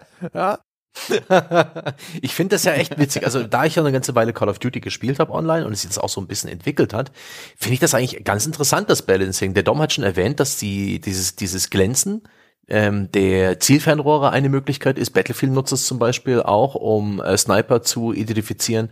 Aber auch sonst gibt's viele Methoden, mit denen Shooter, äh, Mehrspieler damit fertig werden. Ähm, zum einen bei Call of Duty sehr hilfreich die Killcam die dir sagt, woher kam jetzt der tödliche Schuss? Okay, dort, dann werde ich mal respawnen und hingehen. Dann haben sich auch noch die Maps entsprechend verändert, dass ähm, irgendwann bei Call of Duty gab es keinen Raum mehr, wo nicht drei Wege hin oder weg führten. So dass du immer die Möglichkeit mhm. hast, einen, äh, einen, einen Sniper irgendwie in die Flanke zu fallen, weil es nirgendwo irgendwie diesen einen Rückzugort gab, wo man komplett sicher sein konnte und alle, alle Winkel im Blick behalten konnte. Du konntest immer von hinten erwischt werden. Und dann ist auch das Map-Design oft so, dass du halt Bereiche im Level hast für Close Quarter Combat, also für die Leute mit den, mit den Maschinenpistolen, mit den Schrotflinten, wo sie einigermaßen sicher vor den Snipern sind. Es gibt ein paar größere Distanzen, wo man auch mit dem äh, Sturmgewehr arbeiten kann und eben hier und da so ein paar Ausgucke, ein paar äh, Sichtlinien im Level, wo man sehr viel abdeckt. Und das finde ich super interessant, wie diese drei Spielergruppen auch immer miteinander, äh, miteinander zusammengemischt werden und wie in jedem neuen Call of Duty es irgendwie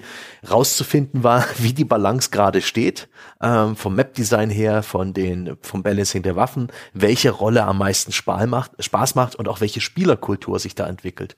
Äh, stellenweise hatte ich überhaupt kein Problem mit Snipern. Ich habe sie selber nie gespielt, aber manchmal hatte ich sie eben als Gegner und stellenweise hatte ich in Call of Duty wirklich nicht das geringste Problem. Ah, ein, Sniper, okay. Da hatte ich dann mein Rush, äh, mein Rush-Loadout mit Maschinenpistole irgendwie äh, länger sprinten und keine Fußstapfengeräusche machen oder sowas. Und dann bin ich den einfach hinter die feindliche Linie gerannt und habe sie alle von hinten erdolcht und habe mich ge gefreut darüber, wie sie jetzt erschrocken sein müssen. Herrlich.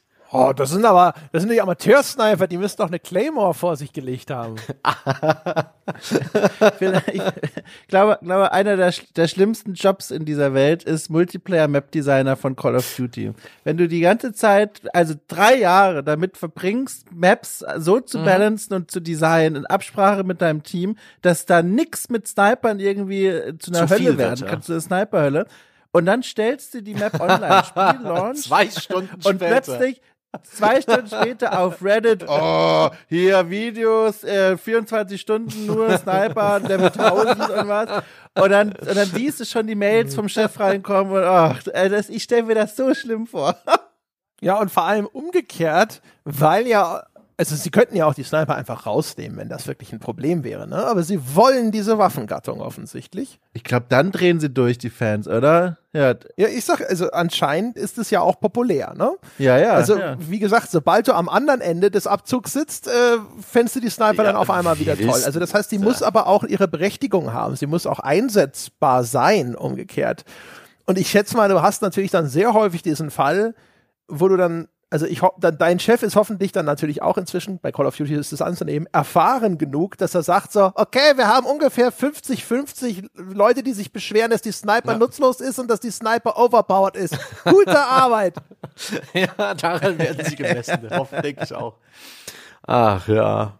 Ja, gibt ja auch diese 360 No-Scope-Geschichte. Ich habe das noch nie selber gemacht, ja. aber irgendwie dieses äh, No-Scoping, dass man bloß mal so dieses ähm, Waffe anlegen, Aim Down Sights, eben nur kurz drückt und bevor die Animation überhaupt stattfindet, ist die Waffe bereits so ähm, präzise, als hätte man die das Zielfernrohr angelegt und so hat man den, ja. ein No-Scope ähm, äh, ja, Headshot gemacht, ohne dass man die Waffe so richtig angelegt hat.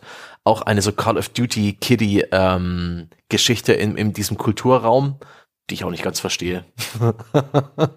Das ist auch wirklich übel. Da gab es ja auch berüchtigterweise einige der Multiplayer-Modi von Call of Duty, beziehungsweise einige der Call of Duty-Ableger, die, die dafür berüchtigt waren, dass man das da wunderbar ausnutzen konnte. Also No-Scope, mhm. du hast ja gerade gesagt, man beginnt quasi die Animation, dass die Animation des Zielfernrohrs mhm. zum Auge führen, kann die aber abbrechen und wenn man sie an dem Punkt abbricht, wo das Spiel schon denkt, okay, du hast quasi schon das Zielfernrohr vor Augen, hast du quasi hundertprozentige äh, Zielgenauigkeit, verbunden in der Bildschirmmitte, verbunden verbunden mit dieser starken Schussstärke von einem Mhm. Scharfschützengewehr. Und damit sind die halt rumgerannt. Und wenn sie einen Gegner gesehen haben, und das ist ja fast schon wieder beeindruckend, haben sie nicht nur dieses No-Scoping gemacht, sondern haben sich dabei auch nach vorne geworfen, also sind quasi aus dem Rennen in dieses Mhm. Liegen reingegangen. Und dadurch hast du ja gar keine Chance. Dir kommt quasi nur so ein Zwölfjähriger entgegen. Er war der, sicher der, nur Der springt 12, vor ja. dir auf den Boden. Ja, springt vor dir auf den Boden und du siehst halt gar nichts mehr. Kannst du vergessen. Also, ja, schlimme Erinnerung. Schlimme Erinnerung, ja. Da gab es ja auch damals bei, ich glaube, war das auch schon Black Ops oder war es noch Call of Duty Modern Warfare 2? Auf jeden Fall, es gab doch diesen geilen Javelin-Bug. Erinnert ihr euch daran noch? Da konntest du Ja, da war was. quasi die Javelin äh, in so einem in, in, in, in einen Modus versetzen. Das Also das-. Javelin war so eine Art äh, Raketenwerfer. Und dann konntest du damit auf den Boden vor dich schießen, ohne selber Schaden zu nehmen. Aber äh, der Schaden wirkte sich noch auf Gegner aus und die hatte, glaube ich, auch Mhm. sogar unendliche Munition. Dann musstest du auch irgendwie an, ich glaube, an einem bestimmten Punkt der Animation oder sowas, musst du das ansetzen und dann war die in so einem ewig geladenen Zustand. Und dann konntest du eigentlich rumlaufen und vor, um dich rum ständig Explosionen erzeugen, die alles um dich rum weggebombt haben sehr unterhaltsam, weil danach war der Server wirklich nur noch wie so ein Looney Tunes Cartoon, Cartoon weißt du, immer nur bum, bum, bum. Ach, schön. Habt ihr denn eigentlich, habt ihr ästhetische Lieblinge? Also auch so wirklich konkret, nicht nur die Schrotflinte, sondern am liebsten hätte ich, benutze ich, wenn verfügbar und nichts anderes dagegen spricht oder sowas, benutze ich exakt genau diese Waffe. Muss es denn jetzt Schusswaffen sein? Sind wir jetzt äh, in dieser Welt? Also wir können ja erstmal in dieser Welt bleiben, wenn du, äh, außer du sagst, da gibt's ja nun gar nichts. Hm, bei mir würde ich sagen, ich, ich kann jetzt keine direkten Namen nennen, aber die realistischen Waffen finde ich nicht jetzt so spannend, aber Destiny hatte einige wunderschöne Waffenmodelle. Das ist ja auch alles noch ein bisschen nah angelehnt an die klassischen Archetypen der modernen Militärshooter, aber eben noch ein bisschen fantasievoller Science Fiction aufgepeppt. Und da sind einige echt sexy Modelle dabei. Also irgendwie, weiß ich, mit Wolfsschnauze vorne dran und Verzierungen, barock äh, oder halt irgendwie stylisch und modern, äh, witzige Skins, tolle Namen. Also Destiny hat definitiv ein paar geile Waffen im Angebot, aber ich kann jetzt keine konkret nennen. Also ich kann eine nennen, und zwar Heckler und Koch MP5. Ich weiß, wie das klingt, liebe Leute da draußen, aber es ist halt so, äh, eine, eine Waffe, sobald die es in einem Spiel gibt, egal welches Genre, also dann greife ich dahin. Das ist so eine Waffe, die passt in diesen Spielen immer zu meinem Spielstil. Ich finde, die klingt auch irgendwie ansprechend in diesen Spielen. Ähm, die Schadenswirkung passt auch so, wie ich das erwarten würde. Das ist immer mein Favorit Plus. Sie sieht standardmäßig einmal schon wahnsinnig cool aus. Dieses schwarze Design. Sie hat dieses, äh, diese, dieses gebogene, leicht gebogene Magazin äh, und, und aber so klein und irgendwie elegant. Und dann gibt's ja je nach Spiel auch Möglichkeiten, die noch unterschiedlich aufzurüsten. Das ist für mich äh, quasi Premium-Liga, was Design angeht. Ja, MP5 finde ich meistens auch cool. Bei mir ist es äh, die Steyr Aug unter den Sturmgewehren. Ah. Die finde ich hat so ein geiles außerirdisches Design erstmal. Die hat so, äh, wer das nicht vor Augen hat, äh, die hat so äh, schräg gestellt, äh, das der, der Griff, also der Griff der Waffe und auch so ein Aufsatz, auf den dann so eine Zielfassrichtung ist. Und das ist so ein bisschen, als hätten sie die zum Aushärten in so einen Windkanal gestellt. Und das ist alles nach hinten geblasen. So richtig schön nach hinten geföhnt. Ne? Das Magazin geht so ein bisschen nach vorne und ansonsten gibt's noch so einen separaten Griff zur Stabilisierung. Und ich habe die zum ersten Mal gesehen und ich glaube, das spielt da mit rein, dass ich die immer cool fand in Stirb langsam. Da gibt's den, der, lang, der blonde, langhaarige Bösewicht in Stirb langsam hat eine Steyr-Aug. Und die sah schon immer so weird aus. Die sieht anders aus, finde ich, als die ganzen anderen Sturmgewehre. Und ich finde dieses seltsam windschnittige Design von dem Ding, finde ich irgendwie ansprechend. Und die habe ich meistens genommen. 80er Science Fiction, finde ich, schreit das, ne? 80er Science Fiction, das finde ich total. Ja, das ist definitiv retrofuturistisch. Ja, ja, Ja. genau. Kommt aus Österreich. Ähm, aber äh, ist halt irgendwie, ich weiß auch nicht, ich finde, die sieht halt anders aus. Viele andere von diesen ganzen Sturmgewehren sind halt so, wo du denkst so, ja, sieht aus wie eine M16, sieht aus wie eine M16 und so weiter. Und die ist halt irgendwie so ein bisschen weird und außerirdisch und, und cool. Ich habe dann häufig festgestellt, ne, auch gerade noch in den Zeiten, wo ich viel Call of Duty gespielt habe, so, ja, aber die ist nicht so geil von den Werten her und sonst was, dann nimmst du doch wieder was anderes. Aber die hat mir immer super gut gefallen. Äh, und diese Walter habe ich vorhin schon genannt. Und dann gibt es bei Call of Duty auch eine bestimmte Schrotflinte, nämlich das ist, glaube ich, die Model 680, also 680. Mhm. Das ist diese Standard-Shotgun. Die ist eigentlich auch nicht so gut wie viele andere, wenn du hinter diese automatischen Mhm. Shotguns wie diese Jack 12 oder so kriegst. Die sind natürlich viel besser. Taste gedrückt halten, bum, bum, bum, bum, bum, ne? Häufig ist das im Spiel, auch wenn die Schadenswerte ein bisschen niedriger sind, viel effektiver, wenn du einfach da so in schneller Folge irgendwas rausrotzen kannst, vor allem wenn du nicht so präzise bist wie ich. Aber die, die ich meine, das ist halt auch, das ist so eine schwarze äh, Shotgun, die siehst du auch in vielen Filmen, gerade wenn so SWAT-Teams oder so, so irgendwelche Riot-Squads irgendwo anmarschieren und sowas, auch komplett schwarz, irgendwie sehr äh, lang, sehr elegant, so für mein Gefühl, von den ganzen relativ weichen Formen. Ähm, und wirkt halt einfach, finde ich. Ne? Dadurch, dass so, so dieser Abzug sitzt sehr weit hinten, es hat einen sehr langen Lauf, ist komplett schwarz und sowas, das hat eine gewisse Coolness im Design. Und die habe ich auch immer. Die habe ich häufiger benutzt, als es Sinn gemacht hätte, einfach nur, weil ich sie hübscher fand als andere. Hm. Ich habe, ich habe vielleicht noch auch noch eine Sache, eine, eine Waffe, die ich auch noch hinzufügen möchte, die bei mir auch verbunden ist mit einer ganz intensiven frühen Shooter-Erinnerung, und zwar die MPPPSH 41. Das ist die, die in diesen Zweiten Weltkriegsfilmen und Spielen die Russen immer haben. Die meisten kennen sie. Das ist diese Maschinenpistole mit diesem runden Trommelmagazin. Ganz äh, ikonisch. Äh, und die habe ich kennengelernt, das weiß ich noch, so richtig mal zum ersten Mal bewusst. Ich glaube, es muss Call of Duty 2 gewesen sein. Oder eins, eines von den beiden. Da gibt es in der Kampagne, in der russischen, eine Mission, in der musst du ein Haus erobern, ein mehrstöckiges Familienhaus, äh, und dann, nachdem du es erobert hast, von den Nazis halten gegen die Nazis. Und das ist eine, ein, ein, eine Spielerfahrung, die wahnsinnig intensiv ist, weil es wirklich so eine Halte-aus-Mission ist.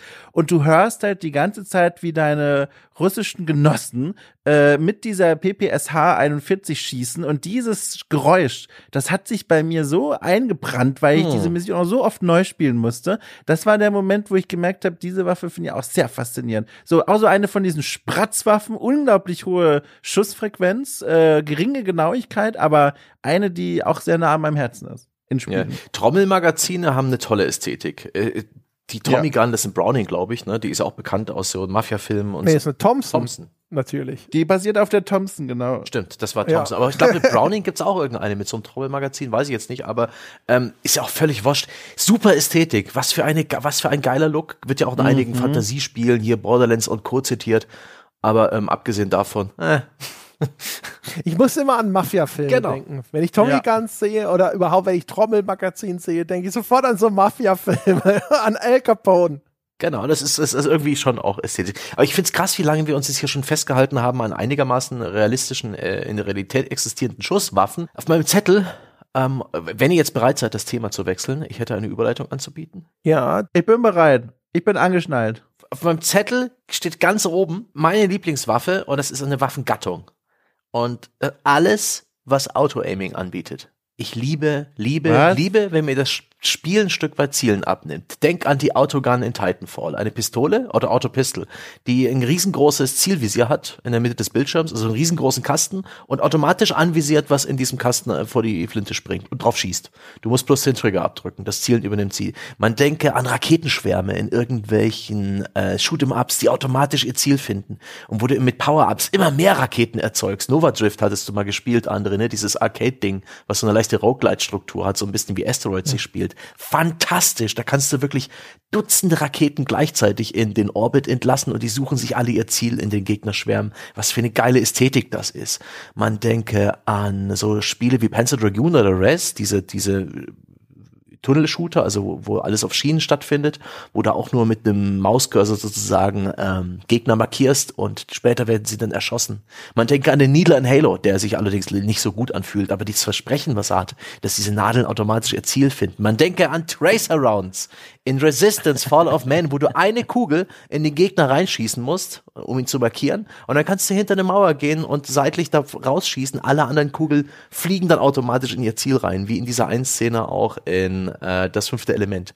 Man Also denke, das über, äh, Moment. oh Gott, ey. Ich habe jetzt schon meine Backen aufgeplustert und mache, mache diese Kotzgeräusche vor dem Ding.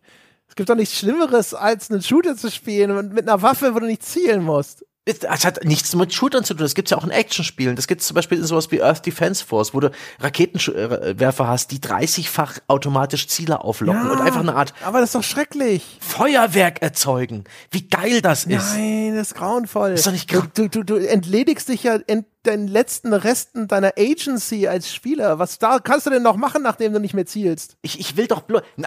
Die Agency ist, dass ich gemacht habe, dass jetzt alles tot ist und überall Explosion. Das war ich. Press X to win ist das doch.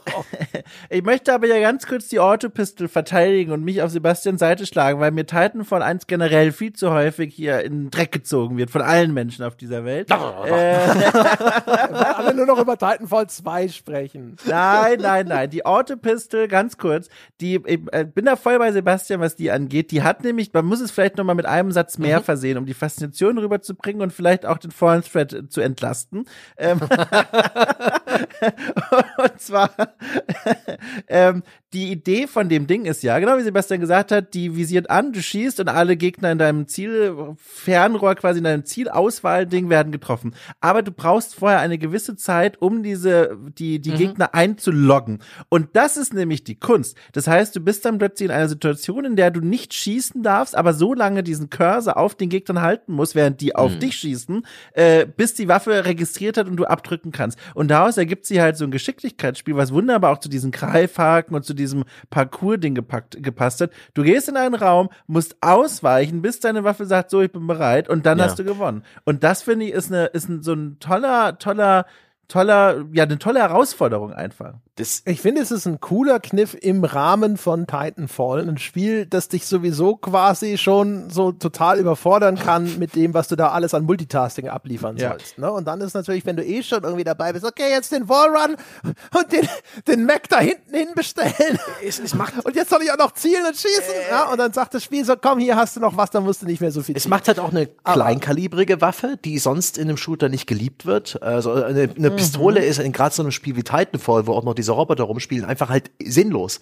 Sie macht das eben auch irgendwie interessant und cool und, und bringt das ein bisschen auf Augenhöhe mit den anderen Waffen. Ich finde das voll cool. Und was Dom gerade so wunderbar beschrieben hat, das ist ja auch etwas, das man zum Beispiel in Ace Combat hat. Dieses, ein Flugzeug einigermaßen vor dir halten, bis deine Raketen aufgeschaltet haben. Und du hast ja auch da Raketen, ich glaube, die vier bis acht Flugzeuge aufvisieren können.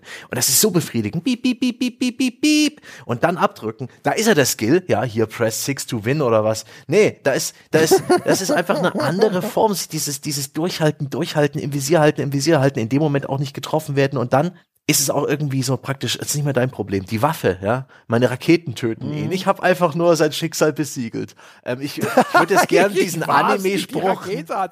diesen Anime-Spruch von, wie war das? War das, ähm, äh, du bist bereits tot? War das äh, Fist of the North Star? Fist of the North, Ja, North Star, aber ich ja. kann es jetzt leider nicht auf Japanisch sagen. Ich müsste es googeln. Schade. Du kannst es einfach faken, wie sonst auch.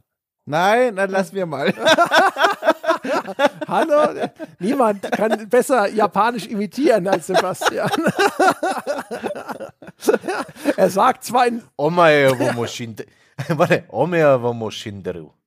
Ist aber drei Tonlagen tiefer noch, ja, genau, auch er macht das auch sonst mit mehr Überzeugung, du hast ihn nur verunsichert. Es klingt, er sagt wahrscheinlich normalerweise immer noch nur vielen Dank für die Leiter, ein gutes Frühstück oder sowas, aber es klingt extrem überzeugend, weil es da, danach könnte man, würde man Wetten abschließen, jawohl, genau so klingt das. Und ich, ich stehe drauf. Ich finde, also dieses Aufschaltzeug, das finde ich, das gibt mir nichts. Ich will schon das Gefühl haben, so, jetzt da, ne, da, genau an der Stelle habe ich diesen Schuss hingesetzt. Da gibt's, Deswegen mag ich das Laservisier an sich als äh, Waffenaccessoire eigentlich ganz gerne, weil es mir auch nochmal diesen zusätzlichen Anstrich von Präzision gibt. aha. Äh, vielleicht äh, dazu Überlegenheitsgefühl, was ich bei Sebastian auch so rausgehört habe, wirklich auch dieses dann zugucken, wie das Feuerwerk abgeht. Da gibt's ein Äquivalent dazu, das für mich zumindest da in derselben Liga spielt, auch wenn es alle gleich aufrufen werden, dass es damit ja eigentlich erstmal gar nichts zu tun hat. Und zwar die versteckten Klingen von Assassin's Creed. Die sind nämlich auch, also die sind so, also wir reden von den ich sage jetzt mal, ich will fast sagen von den Originalspielen, das ist ja Quatsch, sind ja alle original, aber ich sag mal von den alten Spielen. Die neuen Spielen in der neuen Liga, die mir persönlich nicht so gut gefällt, aber ich denke an die alten, wo die versteckte Klinge ein Instant-Tod war bei NPCs, an denen du vorbeigelaufen bist. Und das ist so eigentlich ganz ähnlich. Stellt euch vor, man ist jetzt hier im Mittelalter irgendwo am Marktplatz und man will eine Wache ausschalten und dann läuft man auf die zu. Und das auf die Zulauf und nicht entdeckt werden ist ähnlich wie dem Aufschalten und dem, man darf nicht abdrücken, sondern muss die mhm. Verbindung halten. Man muss sich dieser Wache nähern, ohne entdeckt zu werden, was in diesen alten Spielen ja auch wirklich noch eine Herausforderung war. Und dann nähert man sich diese, dieser Figur. Und wenn man alles richtig gemacht hat, darf man jetzt endlich die Belohnung kassieren, einmal die Taste drücken, dann kommt eine wunderbare butterweiche Animation, wie dieses Stück Metall gerammt wird in Halsarterien. Mhm. Und dann läuft einfach Ezio weiter und lässt diese Waffe Wache hinter sich, die erst gar nicht versteht, dass das Leben vorbei ist. Und dann bricht sie langsam in die Knie und fällt um und du hast dieses Gefühl, einfach ein richtender Gott in dieser Spielwelt zu sein. Und das ist ein ähnliches Prinzip und finde ich wahnsinnig äh, toll. In neuen Assassin's Creed, wie ist es da? Du läufst hin, unentdeckt, Spannungsaufbau, drückst auf die versteckte Klinge und dann steht da mit roten Buchstaben, der Gegner ist Level 120. Komm später wieder, wenn du einen hohen genug Level hast. Scheiße. da gibt's aber ja auch noch, um jetzt mal, wenn wir jetzt also zu den ungewöhnlichen Waffengattern zu wechseln, es gibt ja noch ein anderes Stealth-Spiel von vor vielen Jahren von äh, Rockstar. Oh. Dessen Namen jetzt darüber soll mal der Mantel des Schweigens gebildet sein, weil ich etwas Positives über das Spiel sage. Aber da gab es ja dann genau diesen Effekt. Nur, du konntest, wenn du beim Anschleichen an deinen Gegner noch länger unentdeckt geblieben bist, dann wechselte dein Cursor von erst weiß auf gelb und rot. Und, zwischen, und weiß, gelb und rot sind unterschiedliche Tötungsanimationen. Mm. Und also besonders in Erinnerung geblieben ist mir die Plastiktüte zum Beispiel als Mordwaffe in diesem Spiel, weil da, das ging halt los bei dem simplen Ersticken mit der Plastiktüte und eskalierte dann zu eben Ersticken und dabei noch währenddessen verprügeln in uns in zwei Ausbaustufen. Ich, ich, weiß nicht, was ich dazu sagen soll. Aber ich finde, die Aufschaltfaszination ist dann auch in dir ein Stück weit kodiert, weil das ist ja ein ähnliches Prinzip. Ja, auch so ein bisschen. Ja, nur da war es halt wirklich noch so, ne, du konntest quasi, und in diesem Falle nur für dieses optische Gimmick, dieses Finishers, du ja. konntest, also die Herausforderung war, immer noch länger unentdeckt zu bleiben. Du, du bist schon da. Das Spielziel ist jetzt sozusagen hier schon erfüllt, optional. Mhm. Das ist ja auch noch der schnellere Kill, glaube ich, immer gewesen. Ne? Aber Willst du nicht wissen, was passiert, wenn es gelb oder gar rot geworden ist? ja, ich mochte das Spiel nicht. Das hat mich wirklich verstört. Das war too much. Aber die Mechanik ist echt gut. Wenn du es heute siehst, übrigens, wenn du es heute siehst mit seiner PS2-Grafik, ist die Wirkung völlig anders. Ja? Damals habe ich teilweise auch gedacht, einige von den Animationen, ey, die Glasscherbe, yep. aber äh, aber, aber ich habe es extra heute nochmal nachgeschaut, weil ich wissen wollte, war es jetzt die Plastiktüte? Und dann habe ich gedacht so, ja, das hast du aber wirklich schlimmer im Sinn. Hm. Kannst du, kannst du verraten, in welchem Jahr es erschienen ist? Weil ich überlege, ich habe das nicht gespielt. Ich überlege, wo ich gerade im Leben war, als das erschien. Weißt du das? So Boah, äh, aus dem Bauch aus sage ich 2004 ist rum. Sowas PS2-Ära, Mitte der PS2-Ära. Uh, das war ein Jahr vor meinem Abschlussball. Ich glaube, da war das nicht erlaubt. Ja. 2003 ist die richtige ja. Antwort. 2003. Da war ich noch, da war ich noch zu jung. Du weißt gar nicht, was genannt wird, Dom. Das sagst du so. Da habe ich Empire. Was gemeint ist. Da habe ich Empire Earth gespielt. Ja, ich glaube, ihr weiß Gut. es schon. Ja. Ähm, um vielleicht noch ein bisschen dabei zu bleiben, bei dieser Delayed Gratification, ja, nicht bei dem direkten äh, Abdrücken und sofort ein Ergebnis mhm. haben, ja, wie hier mit Scharfschützengewehr, Railgun und Co., sondern etwas tun und danach ja, lachend davongehen und, den, äh, und die Taste drücken. Ähm, in der Zeit lang haben mir in Shootern, gerade Third-Person-Shootern, die viel Zerstörung hatten, ähm, diese C4-Satchels sehr viel Spaß gemacht, also C4-Fernladungen, die gerne auch noch irgendwie magnetisch an allem gehaftet haben.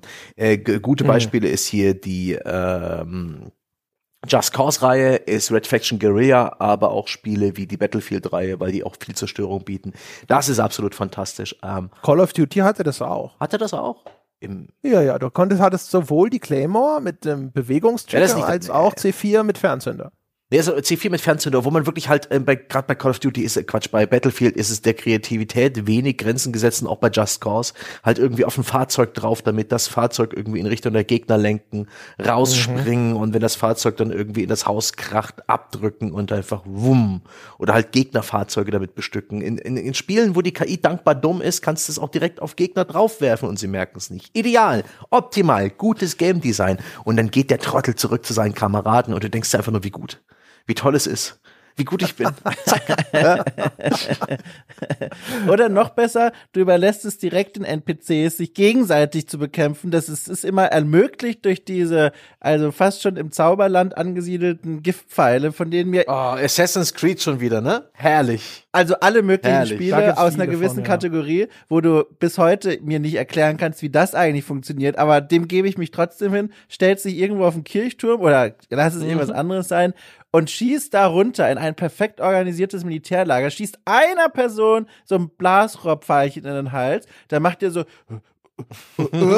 und dann Fragezeichen über seinem Kopf und plötzlich fängt er an, seine eigenen Kameraden anzugreifen und du guckst einfach nur zu und du hörst du noch diese NPC-Stimmen, was macht er da? Was soll das? Bist du verrückt geworden? Und dann guckst du einfach zu.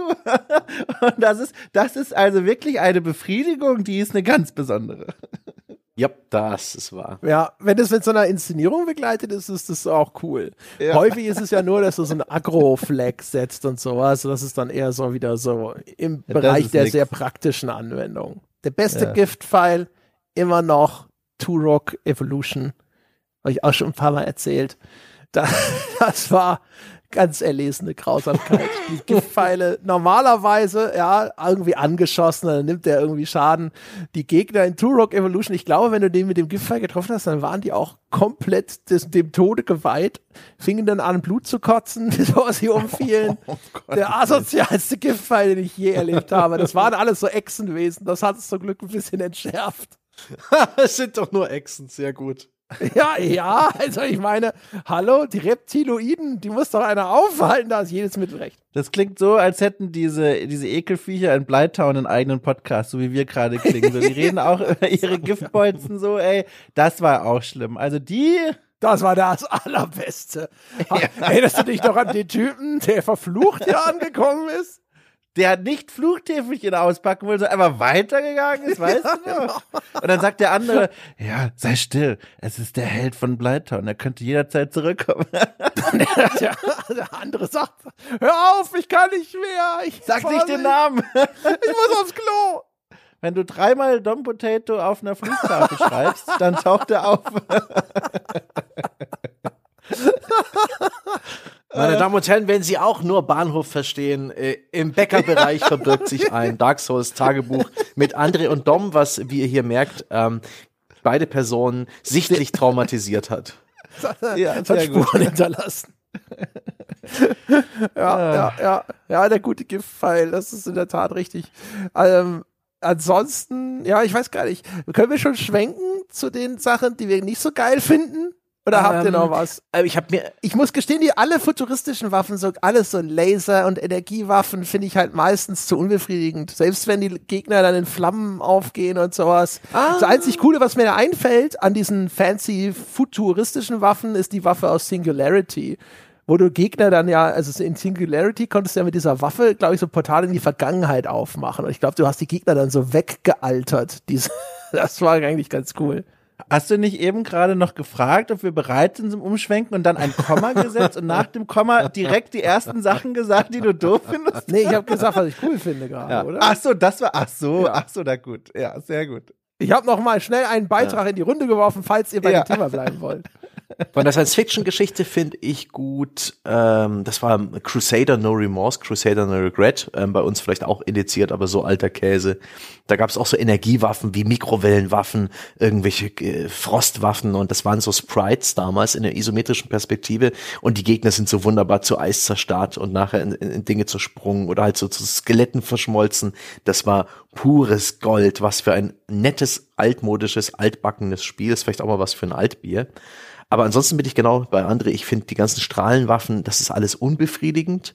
Was ich noch dringend nennen will in diesem, ich mag es, ist ähm, alles in Dead Rising. Weil das ein Spiel ist, wo man mit normalen Gegenständen improvisiert, um Zombiehorden wegzuschnitzeln. Und das Oh, ist einer der der, größten Späße, die ich je in meinem Leben hatte. Ein Spaß, der sich, Ah, der sich abnutzt. Ja, irgendwann hast du es gesehen, bin der, done that. Okay, es, es ist wirklich, es ist vorbei. Es wird mich nie wieder so packen wie damals, aber wirklich praktisch grinsend und lachend mit anderen Kollegen, die dich anfeuern, hinter dir stehend, durch diese blöde Mall rennen und jegliche Gegenstände auf Zombies anwenden. Mua. Jetzt habe ich die ganzen hart beschlagnahmten immer nicht namentlich genannt, ja, für maximale Sicherheit und so. Rising. Aber, ja, ja. Gibt's da nicht, da gibt's doch einen Teil, der bei uns äh, erhältlich ist. Der vierte. Was ist ja? Ich meinte, ja, ja, ich meinte, genau, aber den meinen wir nicht.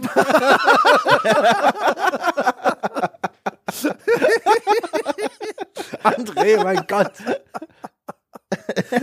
Ja, das, wir müssen hier abwägen, bevor die Leute denken, dass wir Dead Rising 4 gut finden.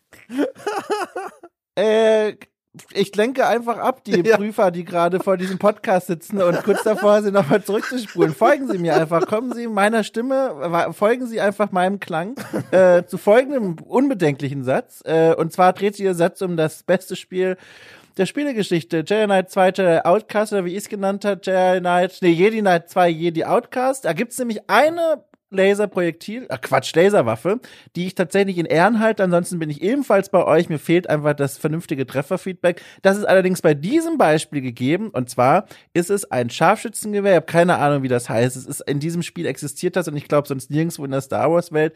Äh, ein Scharfschützengewehr mit Laserschuss, das den besonderen Kniff hat, dass du den Schuss aufladen kannst. Und wenn du dann in 24-facher Vergrößerung auf deinen Gungana da drauf schaust, keine Ahnung, wer da jetzt gerade am Start war, aber jedenfalls nicht Gungana, aber ist egal, auf deinen Gegner drauf schaust und dann diesen Schuss abgibst, der maximal aufgeladen war und den triffst, dann ist er nicht nur instant tot, sondern er bleibt in seiner Bewegung stehen und beginnt sich von unten nach oben langsam in Asche aufzulösen. Und das ist halt schon, also wirkmächtig kann man nicht ohne dieses Bild buchstabieren. Das ist schon krass. Das ist nicht schlecht. Gogana, Gangans, das ist Jaja Binks, meine Damen und Herren. Genau, und die sind da leider nicht in dem Spiel. Das war irgendwie jemand anderes. Deswegen, ne, ihr wisst, was ich meine. Wenn man das Ziel trifft. Warst du nicht sowieso einer, der immer Jaja Binks verteidigt hat? Ne, also Chacha Binks, äh, ich, was ich an Chacha Binks interessant finde, und da gibt's tatsächlich ein paar Rabbit Holes auf YouTube, in die man durchaus sich mal reinseilen kann.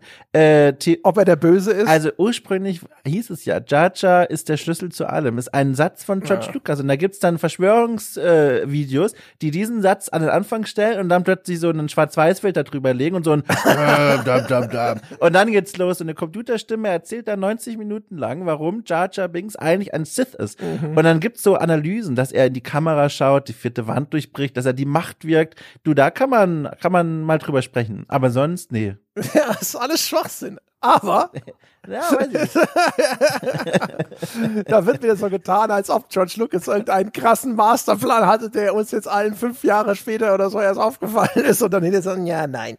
Ja, der in Episode 2 fallen gelassen wurde, aber in Episode 1 angelegt war ursprünglich. Ah, nein. So ein bisschen, Sie wollten Plüschfiguren verkaufen, Dom. Ja, ja. Das ist der Grund. Ja, dann gehen wir doch von Chacha jetzt zu den Waffen, die wir doof finden. Ja. Ja, aber eigentlich, also das Einzige, was natürlich tatsächlich noch auch genannt werden muss, haben wir das in der Schwertschätzung, haben wir das Lichtschwert genannt? Ja, da, André, darüber habe ich schon nachgedacht. Ich, wollte, habe mir allererstes hier oben aufgeschrieben, das Lichtschwert, und ich kann mir nicht vorstellen, dass ich das damals nicht äh, mit einem eigenen Kapitel belohnt habe. Kann ich mir auch nicht vorstellen, aber erinnern, erinnern kann ich mich auch nicht, ne? Weil das Lichtschwert ich ist natürlich geil. Also ich- das, das ist unbenommen und ich würde einfach mal mich darauf verlassen, dass ich da auf jeden Fall ausgiebig, auch in Verbindung mit den Star Wars Episode 1 bis 3 davon erzählt habe. Ähm, also da würde ich mich tatsächlich drauf verlassen. Kann ich mir nicht vorstellen, dass das ausgelassen wurde. ja, wir haben ja Das auch den, jetzt, äh, ne, ja. diesen simplen Gladius gelobt, Dom und ich. Das ist ja eher so das Schlichtschwert. Uh. Ja, der war gut genug, um ihn ein zweites Mal zu bringen. Also ich habe mal ganz kurz meine Notizen geöffnet vom Sonntagscast Schwerter und hier ist die Hälfte meiner Notizen voller Referenzen zu Star Wars und Lichtschwertern. Also ich hab's, ich hab's angesprochen. Ich habe 102 Mal das Wort Lichtschwert in meinen Notizen stehen. so Konzeptzeichnungen. Ja. Selbst angefertigt. Flowchart. Also das ist abgedeckt. Darf, Ja. Domus. Wenn André das sagt, über den und den Punkt komme ich wieder zu Lichtschwert. Darth Ginger. Also. Großartig, sehr gut, okay. Ja. Ja. dann. Dann können wir jetzt, wir müssen noch zu den Dingen kommen, die einfach unerträglich sind. Und eines, was ich meistens total kacke finde übrigens, ist der Raketenwerfer. Ich finde, der Raketenwerfer ist fast immer scheiße. Erstens, sein Nachladen dauert mindestens 100 Jahre. Zweitens aber auch, weil ich finde, der Effekt des Raketenwerfers hatte so ziemlich in Doom seinen Höhepunkt und danach ging es bergab. Inzwischen sind wir ja wieder angekommen, bei Gegnern löst sich in so einer roten Nebelwolke auf meistens. Jetzt habe ich zwar schon vorhin gehört, okay, irgendwo fliegen auch mal ein paar Beine weg, vielleicht bin ich nicht mehr auf dem aktuellen Stand und muss doch mal wieder in irgendwelche Ego-Shooter reinschauen, aber ich finde, der, der Raketenwerfer ist halt trotzdem meistens so der, der Immer- Immersionsbruch zum Abfeuern, weil Spiele meistens noch viel zu statisch sind.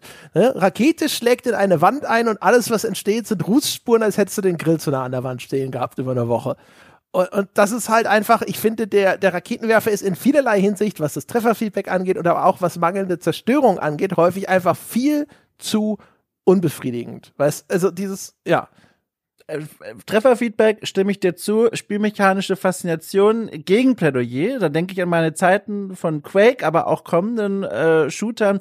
Der Raketenwerfer hatte nämlich spannende Eigenschaften in sich vereint, die sie für mich als kompetitive E-Sport-Waffe, sage ich mal, ich nehme extra die Rahmung, damit deine Punkte da trotzdem bestehen können, die für mich eine ganz große Wichtigkeit hatte. Denn zum einen, Raketenwerfer ist natürlich die Waffe mit dem Splash-Damage und Profis wissen, dass man mit diesem Raketenwerfer deswegen nie direkt auf Gegner gezielt hat, sondern versucht hat, durch den Schadensradius, den dieses angekommene äh, äh, Projektil anrichtet, Schaden tatsächlich auszurichten und man muss mit dieser Waffe natürlich extrem vorhalten und überlegen, wohin sich der Gegner bewegen könnte. Und aus diesen zwei Gründen ist für mich aus dieser E-Sport-Perspektive, sage ich mal, natürlich eine völlig faszinierende Waffe, die zu Unrecht auf dieser Liste der unsympathischen Waffen gelandet ist. Ja, also auf Gameplay-Perspektive bin ich schon wieder bei dir. Ich dachte, Genau, wir sprechen hier so wirklich getrennt. um diese Ja. Favorites, ne? Und wenn, wenn das Ja. Feedback scheiße ist und sowas und die Zerstörung nicht da ist, dann finde ich das immer total unbefriedigend. Ich finde generell, wenn wir jetzt, wenn wir über Gameplay sprechen, dann sage ich sogar generell, ich mag jede Projektilwaffe, wo tatsächlich das Projektil eine gewisse Flugdauer hat.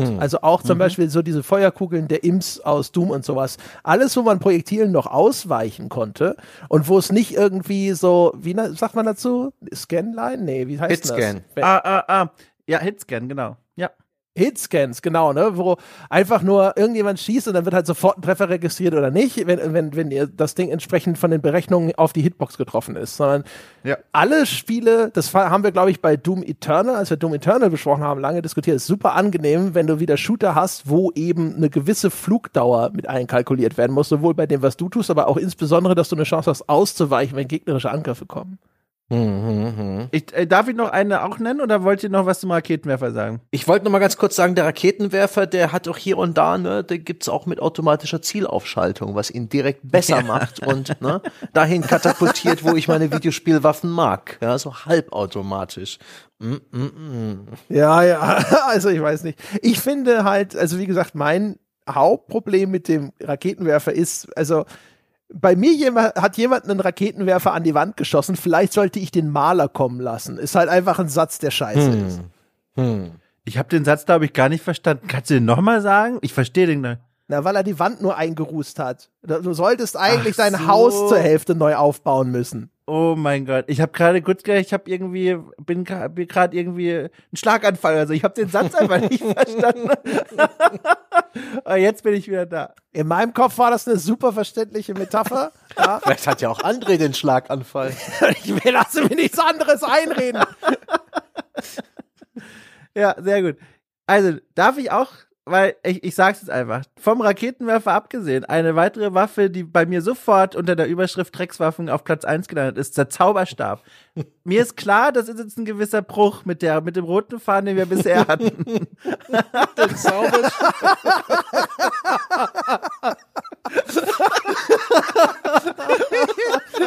du hättest auch Kochlöffel sagen können. Ey. Ja, genau. Raketenwerfer MP5 Zauberstab. Welches Wort gehört nicht in diese Reihe? Also, es ist ja eigentlich ganz einfach. Es ist ein Stock, den man in der Hand hält und der den, äh, den Besitzenden des Stocks dazu ermächtigt, die eigene Zauberkraft wirken zu lassen. Und das ist, finde ich, ein ganz schön quatschiges Prinzip. äh, hat nichts Befriedigendes. Von Gandalf bis Merlin war noch nie ein Zauberer dabei, wo ich mir gedacht habe, top, so einer möchte ich mal sein. Und deswegen kommt das mit in diese Reihe hier rein. Das Schlimmste ist Harry Potter. Vor allem, Ja. also noch schlimmer, der, der, der, die Wirkung des Zauberstabs wird noch mal verschlechtert, wenn jemand noch irgendeinen Sprüchlein dazu sagen muss, ja. Wenn Leute Expelliarmus schreien. Oh, Ja, exakt. Und dann und das Einzige, was ich da toll finde, und damit verbinden wir den Zauberstab noch mal ein, ein letztes Mal mit, äh, mit dem besten Franchise der Welt, nämlich Star Wars Episode 1 bis 3, ist äh, oh Gott, meine Stimme, er ist schon jetzt auf den Hochturm geklettert. ähm, wenn der Zauberstab zeigt, wie der Besitzer so tickt, genau wie der Lichtschwert, wie das Lichtschwert auch. Denn es gibt natürlich Zauberstäbe, wir alle kennen den Spra äh, Spruch von Mr. Ollivander, der sagt hier, der Zauberstab wählt seinen Besitzer und nicht andersrum. Beim Lichtschwert ist es ganz ähnlich.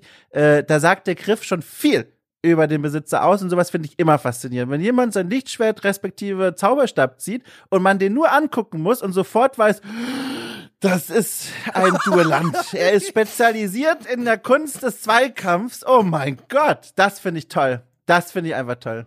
aber wait, wait, wait. Wenn, wenn dir das zusagt, dann, Ja. Wie ist denn dann dein Verhältnis zu Waffenskins? Du müsstest doch Waffenskins mögen. Ich tatsächlich mag ich Waffenskins. Äh, ich, ich bin einer von denen, der aus einer laufenden Lobby bei Call of Duty rausgeht, wenn er einen neuen Skin freigestellt hat, um zu gucken, ob er schön ist. Doch, durchaus. Okay. Äh, bin aber, aber gleich, ne, um die Leute einzufangen, äh, ich bin aber auch niemand, der für Waffen Skins kaufen würde. Das meine ich. Also ich kaufe mir keinen goldenen Bezug für meine MP5 äh, für 3,99 Euro. Das meine ich nicht. Also das geht mir dann zu weit.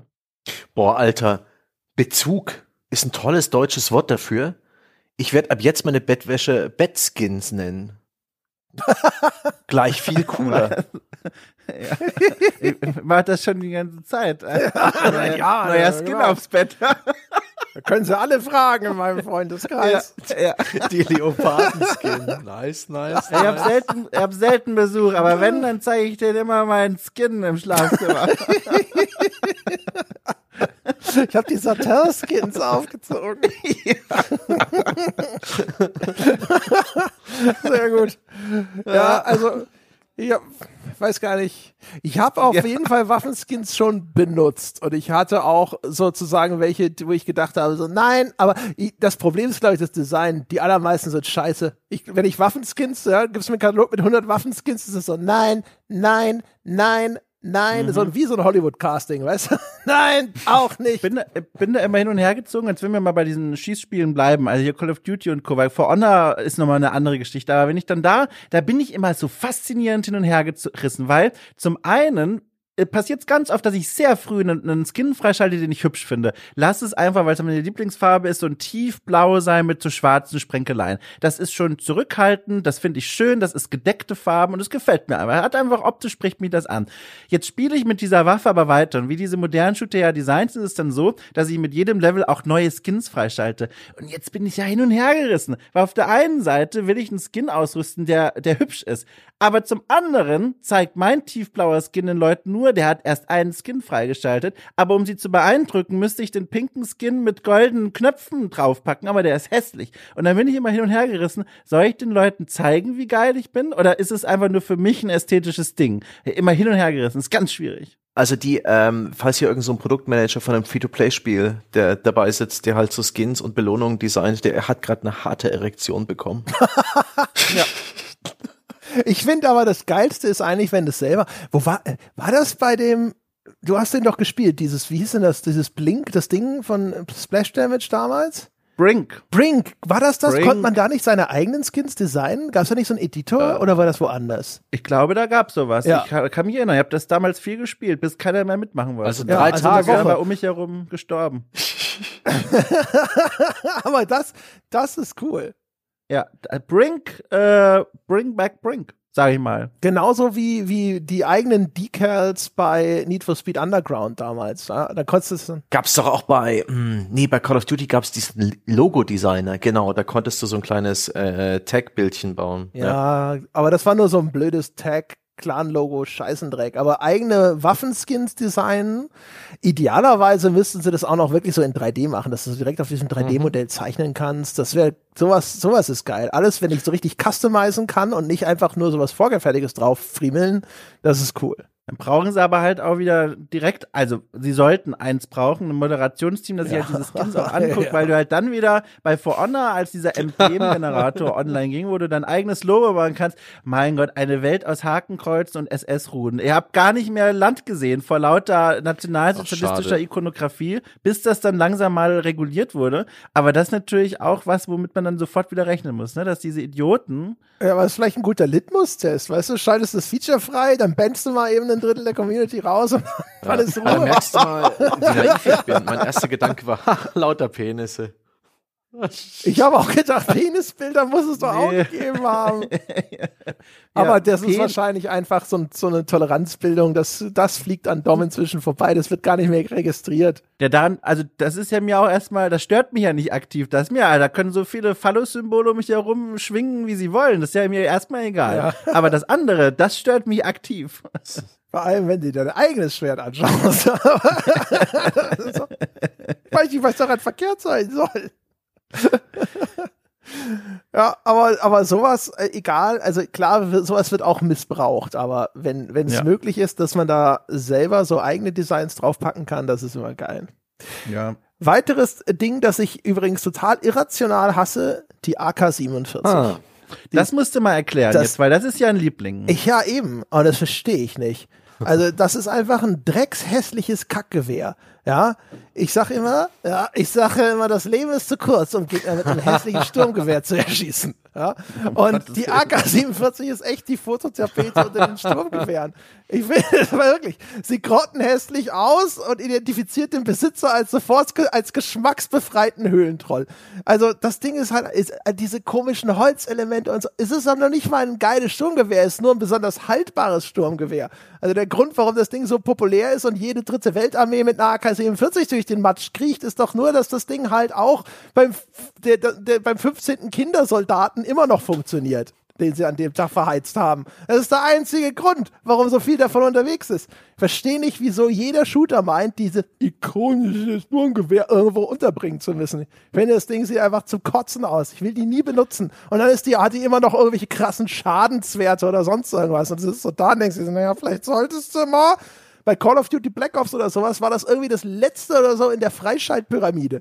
Da bin ich ja wahnsinnig geworden. ist. Und das ist die Belohnung für all meine Mühe. Eine AK-47, die kriegt doch jeder Typ hier von, von Russland bis in den Kongo, kriegt, das kriegst du die sofort in die Hand gedrückt, wenn du aus dem Supermarkt rausgehst.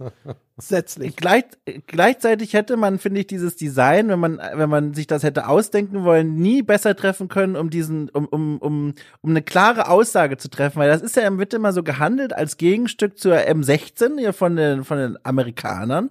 Und die sind ja in ihrem Design so unterschiedlich. Also allein vom Angucken her, diese AK mit diesem ja fast schon aggressiv gebogenen Magazin äh, nach vorne und auch diesem, dieser nach vorne, diese Verjüngung, die fast aussieht wie so ein Raubtier und im Gegensatz dazu dieses sehr gesittete, konservative Design von so einer M16, das ist ja eigentlich ein Gegensatz, den kann man sich ja als Dramaturg gar nicht schöner vorstellen. Und das finde ich das Einzige, was ich daran faszinierend finde. Wie gut das einfach aufs Auge passt.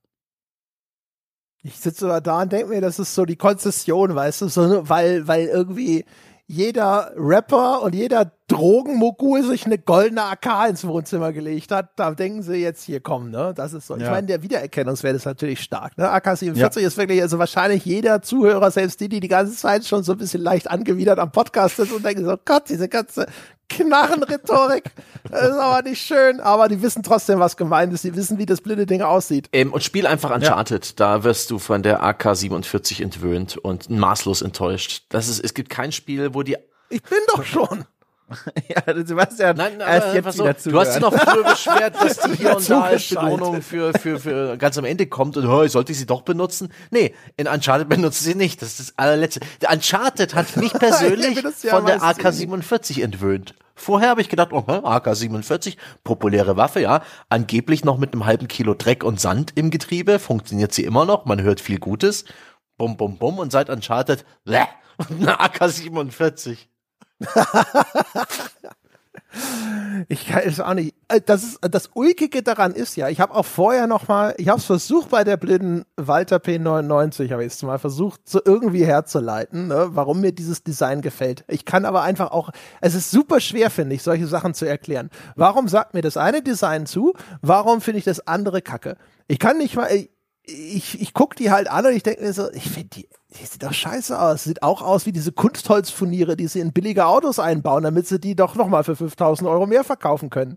Wer will denn sowas? Warum ist das Ding so populär? Aber aber ansonsten ist halt alles irgendwo so, es ist so schrecklich, diese extrem subjektiven Themen, wie gerade so ästhetisches Empfinden. Stehst du davor und denkst dir so, ja, ich verstehe schon, dass die total bekannt ist, aber warum? Äh, weiß auch nicht. Das scheint so eine Hot Commodity zu sein. Irgendwie jedes dritte Spiel glaubt, es müsste irgendwo diese AK-47 einbauen und denkt, ich freue mich drüber. Ich bin sowieso mal, also ich will jetzt nicht zu weit hier wegführen von dem Thema, aber ich bin sowieso, weil es gerade bei mir so aktuell ist, also fast schon entrüstet davon, wie subjektiv das Gefühl für ähm, für Ästhetik sein kann. Ich habe ja, ja bin ja, hab's ja hier und da mal am Rande erwähnt, bin ja umgezogen und habe hier gerade eine Wohnung, in die ich noch frisch einrichten kann. Und mittlerweile hat die einen Stand erreicht, wo ich mir denke, das ist wohl die schönste Wohnung der Bundesrepublik. Also ich fühle mich hier sehr gut. Und dann, wenn ich Besuch hier habe, merke ich, wie der Besuch manchmal leiser wird, je weiter wir ins Innere der Wohnung vordringen. Und dann, dann denke ich mir, äh, wie unterschiedlich man manchmal Dinge wahrnehmen kann, die, die man schön und als hässlich empfinden kann. Und das ist äh, ja. Die ganzen, ganzen ausgestopften Tiere, die du in deiner Wohnung verteilt hast. ja, die leben ja noch. Hab ja doch die beiden. Also das ist die Katze vom Nachbarn damals. Hat er mir auch übergeben damals. Ja, Präparator ist ein echt cooles Hobby, wenn man es erstmal kennengelernt hat. Ich erzähle dir später mehr. Und als langjähriger Katzenbesitzer riecht man es vielleicht auch nicht so sehr wie der, wie der Besuch. Hm? Ich habe ich hab mein Bad ist direkt am Eingang. Wenn man in meine Wohnung reinkommt, sieht man als erstes das voll beladene Katzenklo. Da. Ja. Aber das ist architektonisch schon, alles richtig. Das ist richtig. Das ist einfach, das ist wie so ein, ja. wie so ein Sieb. Und dann, dann bittest ja. du auch deinen Besuch, bitte Schuhe unbedingt ausziehen, so dass sie sofort mit ihren Socken in Katzenstreu treten, was aus dem Katzenklo rausgeräumt wurde von den Katzen. Ja, genau. Es gibt ja auch gar keine funktionierende Toilette, sondern so ein riesiges Menschenkatzenklo. oh. Ja, das war, ja. was ist das Dixie-Klo sonst? Hm? Das stimmt allerdings. Aber ich habe noch Waffen, die ich nicht mag. Ja, dann. Oh ja, bitte, ähm, dann nur los. Der Streuschuss. Äh, bei so Spielen wie Contra und Co., also bei so Side-Scrolling-Spielen gibt's als eins der Power-Ups oder gab's lange immer ganz klassisch dabei den Streuschuss, der so viele Projektile mhm. hatte, die, die den Spread Spreadshot, genau, der, die sich so halbmondförmig ausgebreitet haben in der Regel. Sah immer gut aus. Beste Waffe im Spiel. Aber also funktional ja. nur. Für mich, ich finde den einfach langweilig. Und ich habe immer das Gefühl, ja, so viele Projektile und nur ein Bruchteil davon trifft ins Ziel. Was für eine blöde Waffe. Alles, was so einfach dumm in der Gegend rumstreut. Also die Shotgun hat ja auch eine Art Streuschuss, auch bei Top-Down-Shootern und so weiter. Aber der ist begrenzt. Das ist ein kleiner Vektor des Todes, den du erzeugst. Aber mit dem Streuschuss einfach den Bildschirm sinnlos mit Projektilen zu füllen, die dann auch noch irgendwie so, so uncool wirken. So orange Kugeln bei, bei R-Type und Co. Bäh wie langweilig und oftmals auch gar nicht ja. so wirkungsvoll. Bei Contra. Also bei Contra ist ja. es die Waffe, die du haben willst. Davon hörte ich sogar schon mal. Ja, Turrican hatte ich, glaube ich, auch, äh, ist auch ein Klon davon, hatte auch sowas. Aber ich mag einfach den Streuschuss nicht. Ich finde, der fühlt sich schwach an. Der fühlt sich wie ein Kompromiss an. Ich, ich bin kein Freund des Streuschusses. Das ist alles, was ich hier sagen wollte. Danke für die Aufmerksamkeit. Nice. Dom, hast du Waffen noch, die du kacke findest? Also, ich habe jetzt hier noch eins stehen, aber da wir jetzt hier so einen starken äh, Drang entwickelt haben in Richtung der Fern- und Projektilwaffen, lasse ich das lieber mal unerwähnt und würde vielleicht noch eine nehmen aus meiner jüngsten Erfahrung, das ist aber auch nur eine kurze Sache, die ich halt obwohl die ist eigentlich, also was ich sagen wollte war, es gibt in dem neuen Call of Duty Vanguard eine Waffe, da schon lange nicht mehr so kopfgeschüttelt über die Zeit, die in die Programmierung dieses Stücks äh, digitalem Gegenstandskunst geflossen ist. Und zwar eine Decoy Grenade. Und ich habe mir das durchgelesen und gedacht, okay, das ist jetzt das, wonach ich gesucht habe nach 4000 Stunden Call of Duty. Endlich eine neue Möglichkeit, taktisch nochmal einen ganz anderen Level zu erreichen. Die Granate funktioniert nämlich so, du rüstest die aus, wirfst die und dann simuliert die Schlachtenlärm. Und ich dachte mir, das ist ja also unglaublich. Napoleon fällt vom Stuhl, wenn er hört, was für eine taktische Brillanz ich jetzt damit auf die Server zaubern werde. Und dann bin ich da losgelaufen. Äh, tatsächlich, in fact, äh, kurz bevor unsere Aufnahme, um mich einzustimmen, war ich nochmal auf den Servern von Call of Duty unterwegs und habe dann die ausgerüstet und geworfen und dachte mir, das ist ja unglaublich genial. Also die Leute werden jetzt zu dieser Granate laufen und denken, hier ist die Schlacht. Ich werf sie und das Geräusch und auch gleichzeitig der Effekt war in etwa so. So, das war's. Hat niemanden interessiert, alle haben's ignoriert und das war für mich die Erkenntnis, das ist wohl die dümmste Waffe, die ich seit Jahren in so einem Spiel ausgerüstet habe. Geil. Das klingt wie das Furzkissen oder die Granaten. Es gab doch auch, ja. wo war denn das? War das Killing Floor oder so? Es gab doch irgendwo auch Heilgranaten. Erinnert euch daran ja, noch? Ja, ja. Das war fast so gut wie in, oh, wie hieß denn das von In Exile? Die haben doch so ein, so ein Co-op Dungeon Hack and Slay Ding mal gemacht. Oh, Forge of Demon Forge, Forge of Blah, egal, die hatten damals auf jeden Fall, das war eigentlich ganz geil, da konntest du nämlich Heiltränke auf deine Mitspieler werfen. Das fand ich auch immer cool. Weißt du, so eine schöne Glasflasche mit Heiltrank ins Gesicht, um ihn, um ihn wieder auf die Beine zu bringen. Das war ein cooler Effekt. Sie heilt ja auch gleich die Schnittwunden. Ich, ich, ich, ich, ich spiele momentan in meiner privaten Pen and Paper Runde Boris Vollschlag, einen Zwerg, einen Heiler, der mit Ohrfeigen heilt. Und das ist immer für, für alle Beteiligten ein großer, großer. Agierst du das dann auch aus in der Runde? Jemand sagt, ich ja. könnte Heilung gebrauchen. Und so, bist du sicher? Ja, ursprünglich, ich wollte, sie brauchten einen Heiler. Ich wollte aber Krieger spielen und das ähm, war der ähm. Kompromiss. Wie, wie, wie ist denn das? Kannst du dann überhaupt nicht kämpfen an diesem Pen and Paper Charakter? Du heilst dann ja versehentlich die Leute, ne, die du, die du angreifst. Also es wird Schaden und Heilen beides ausgewürfelt und im Idealfall ist es so, dass der Heilwert stärker ist als der Schadenswert bei Freunden und äh, der Schadenswert stärker ist als äh, der Heilungswert bei Feinden. Jetzt liegt es natürlich in der Natur der Würfel, dass man da nicht immer genau weiß, was da am Ende des Bechers rauskommt. Deswegen ist das, wie gesagt, für alle immer sehr spannend, wenn ich da mitmache. Das ist auf jeden Fall fantastisch. Außerdem, ich meine, beim Kämpfen benutzt er ja eine Waffe und das ist ja nur die heilende Schelle, die du da verteilst. Hm. Wenn da nicht so richtig schön der Handteller auf dem Ohr landet, ist auch keine Heilung drin. Ich durfte im Charaktererstellung aussuchen, möchte ich eine Waffe oder die Fäuste behalten, hab natürlich die Fäuste gesagt, aus Gründen der Immersion. Das heißt, leider keine Waffe für mich. Ja. Wie? Da kannst du auch unterwegs keine mehr finden, oder was? Ich möchte sie nicht. Also, mein Charakter möchte André, so. Du bist ein Pazifist, der mit Ohrfeigen. Mir tut Doms Rollenspieltruppe ein bisschen leid, wenn er sie einlädt. Ah, der, der Geruch Buch nach Katzenurin, ja, der, der katzenstreuenden Socken und dann dieser völlig kaputte Charakterbild, ja, auf den Dom besteht und wo er bei jeder sich bietenden Gelegenheit ihn weiter kaputt skillt. Ja, Suchen Sie also, seit, ja, seit, hast du seit Wochen das Gefühl, dass Sie sich irgendwie drücken, diese Runde weiterzuspielen? Also, wie gesagt, einen Tag in der Woche habe ich noch frei in Zukunft. Bucht mich für eure Pen-and-Paper-Runden. Äh, ich nehme einen Charakter mit. ja, und Kettenhandschuhe. Ja. ja. Außerdem, der Dom benutzt bestimmt auch das äh, absolut hervorragende Cats Best Katzenstreu und dann riecht es nur nach sanft nach Holzspänen. uh, das klingt ja fast wie ein Sponsoring, weil ich benutze es tatsächlich auch und es ist wirklich Siehst gut. Du? Ja, ich wusste doch. Ja, ich wusste, du ja. bist einfach ein Kenner. Ja, ja, die Leute, die jetzt nicht irgendwie erst gestern irgendwo eine Straße auf der Katze gefunden haben, die wissen einfach, was Sache ist. Ohne Scheiß, euer Gatekeeping Aber, könnte ja. euch in den Arsch stecken. Ja, was denn? ja, was denn? Du sitzt wahrscheinlich da mit irgendeinem so Kazanstreu aus der, aus der Chemiehölle, weißt du, wo die Katze sich so halb auflöst, sobald sie es betritt. Du legst einfach nur eine Rolle Toilettenpapier in den Katze, Kübel rein. Ja, ohne Scheiß. Die Katze denkt nur, sie geht kurz strullern und befindet sich auf einmal am Ende von Robocop.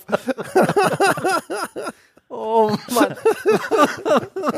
Am Ende von Robocop, ey, also da habt ihr jetzt auch wieder mich ausgeschlossen. Ja, du könntest doch die Klassiker mal nachholen, verdammt. Ja. ah, wirklich sehr gut. Oh, oh ich habe Schmerzen im Hals. Oh, es wird hoffentlich äh, der, der, Hust, äh, der Lachikon ist es. ähm, und zum Schluss habe ich auf meinem Zettel übrigens auch noch stehen, Tadel für alles. Äh, es gibt ja gerade in Action-Rollenspielen und Rollenspielen auch so, wie es der Dom beschrieben hat, so Nahkampfklassen, die halt Boni bekommen für Hand-to-Hand-Combat oder Unarmed Combat, also unbewaffneten Kampf. Und den werfen Spieleentwickler manchmal so, so, so einen Kompromiss hin in Form von Handschuhen oder auch äh, Faustklauen. Und ich habe noch nie in meinem Leben äh, äh, einen, einen Handschuh oder eine Faustklaue in irgendeinem Spiel benutzt und mir nicht gedacht, äh, Igitt. Das hier auch noch hinzu. Das ist dumm. Das ist, das ist eine coole Idee in der in der Fiktion. Man denke an Wolverine, man und und und überhaupt ne so. Äh, ich glaube, es gab doch auch in in einem dieser Prügelspiele jemand mit Klauen, mit so richtig mit so einem richtigen Rechen. War das in äh, Nee, nicht Wolverine. Wolverine. Oh, wie hießen das? Cervantes in, ähm, wie heißt die Spielerei nochmal? Mit den ganzen Schwertwaffen, Ivy mit den großen Hupen und der Kettenpeitsche, äh, mit dem Kettenschwert. Soul Calibur. Ich, ich glaube, bei Soul Calibur gab es da auch jemanden, aber ich bin mir nicht ganz sicher. Da ist es, da geht's sogar, aber eigentlich ist das alles, es, es verspricht mehr, als es hält. Ich bin enttäuscht von, von Klauen und, und Faust und Handschuhwaffen. Gibt es auch in dir Dynasty Warriors oder so einen, der einfach nur eine Kugel mit sich rumträgt, so eine Eisenkugel? Oh, da gibt's Leute, die haben ein schwebendes Kartenblatt. Es gibt jemand mit einem Handtuch. Es gibt Leute mit großen Ringen. Das ist absolut fantastisch. Ja, mit dem Handtuch. Mit Handtuch. Der wedelt damit. Das ist, es ist so gut. so Quatsch. Ja. Oder mit Fächern. Das ist der große Bruder der Plastiktüte. Wer weiß, was er damit anstellt. Das ist Douglas Adams Leser. Ja. okay, also wenn wir jetzt dabei sind, jetzt hier noch quasi von unseren digitalen mhm. Bögen die letzten ja. Reste in ja, Kaffeesatz. Kopf in die hungrigen Mäule der Zuhörer zu bürgen. Äh, eines habe ich tatsächlich auch noch, was nicht genannt wurde, einen Rundumschlag, äh, und zwar Waffen mit Überhitzungsfunktion. Yep. Die sind auch immer scheiße. Da hast du die schönste Minigun der Welt und auf einmal schaltet die Ampel auf Rot und dann stehst du da und kannst eigentlich anfangen, am Kaffee zu nippen. Das finde ich immer, ich finde es vom Pacing her, finde ich diese Überhitzungsfunktionen sind immer scheiße. So ein Magazin ist meistens schnell gewechselt, aber bis dann dieser Cooldown abgelaufen ist, ja, und du bist da wirklich schön, du willst alles niedermähen wie den Dschungel in Predator und dann und Dom jetzt immer Das, äh, das kenne ich. Das kenne ich. ist ein, ist ein DLC-Kämpfer in Mortal Kombat. Oh. Ja, ja, ja, lass ich, lass ich gelten. Nein, ich kenne natürlich die Filme, Leute. Ein bisschen Fernseher, die Autoheim. Ja, hast du denn den zweiten Teil Den, beim zweiten Teil habe ich wirklich. Tatsächlich nicht, nee. Der ist nicht gut. Hast auch nichts verpasst. Aber ich habe den Doom-Film damals gesehen mit The Rock, fantastisch. Ein großes Meilenstein der Sci-Fi-Filmgeschichte. Äh, da sind wir auch nur knappe 30 Jahre in die Zukunft gesprungen oder so. Geil. Mit einer Ego-Shooter-Sequenz, cool. Zwei Sekunden. Nee, Minuten geht die doch, oder? Geht schon ein bisschen länger, ja. Echt? Ja, die, die ist, glaube ich, sehr lang. Ja, Echt? Ja, wir okay. haben die auch im Filmpodcast schon besprochen. Ein schrecklicher na gut, Film, na gut. Aber, ja. Nun denn, äh, ich würde sagen, ja. ne, dann haben wir doch wirklich alles, ja. Und jetzt machen wir schnell Schluss, bevor noch irgendjemand ganz unten auf Seite 3 seines Google Docs noch was entdeckt, wo er sagt, das habe ich nicht umsonst dahin geschrieben. alles muss raus. Alles ja, genau. Also wird es nicht verschwendet. Das geht ja noch. Das ist guter Content. Wer weiß, wann ich ihn sonst loswerden kann. Also, meine Damen und Herren, das war's, ja. Das war unsere, waren unsere Ausführungen zu Waffen. Wahrscheinlich jetzt eher hauptsächlich so der große Knarren-Podcast. Vielen Dank da draußen fürs Zuhören. Ihr könntet uns einen Gefallen tun. Ihr könntet losziehen und es bewerten auf iTunes, auf Spotify. Die verdiente 5-Sterne-Wertung TM, ein paar nette Zeilen dazu und ab dafür schon eine gute Tat an diesem Tag ge ge getan. Ja, kann man mal so richtig wohlfühlig ins Wohnzimmer gehen, auch gerne allen Freunden davon erzählen. Oder ihr belohnt euch selber für all die anderen guten Taten, die ihr bestimmt schon in dieser Woche vollbracht habt. gamespodcast.de slash Abo oder patreon.com slash auf ein Bier und auch auf Apple Podcast gibt es uns. Schließt ein Abo ab hört zum Beispiel die Dark Souls Diaries, um circa 20 Prozent dieses Podcasts hinterher viel besser zu verstehen und viel lustiger zu finden. Und ihr könnt mit uns diskutieren über diese Folge und alles andere unter forum.gamespodcast.de. Vielen Dank fürs Zuhören da draußen und wir hören uns nächste Woche wieder. Bis dahin.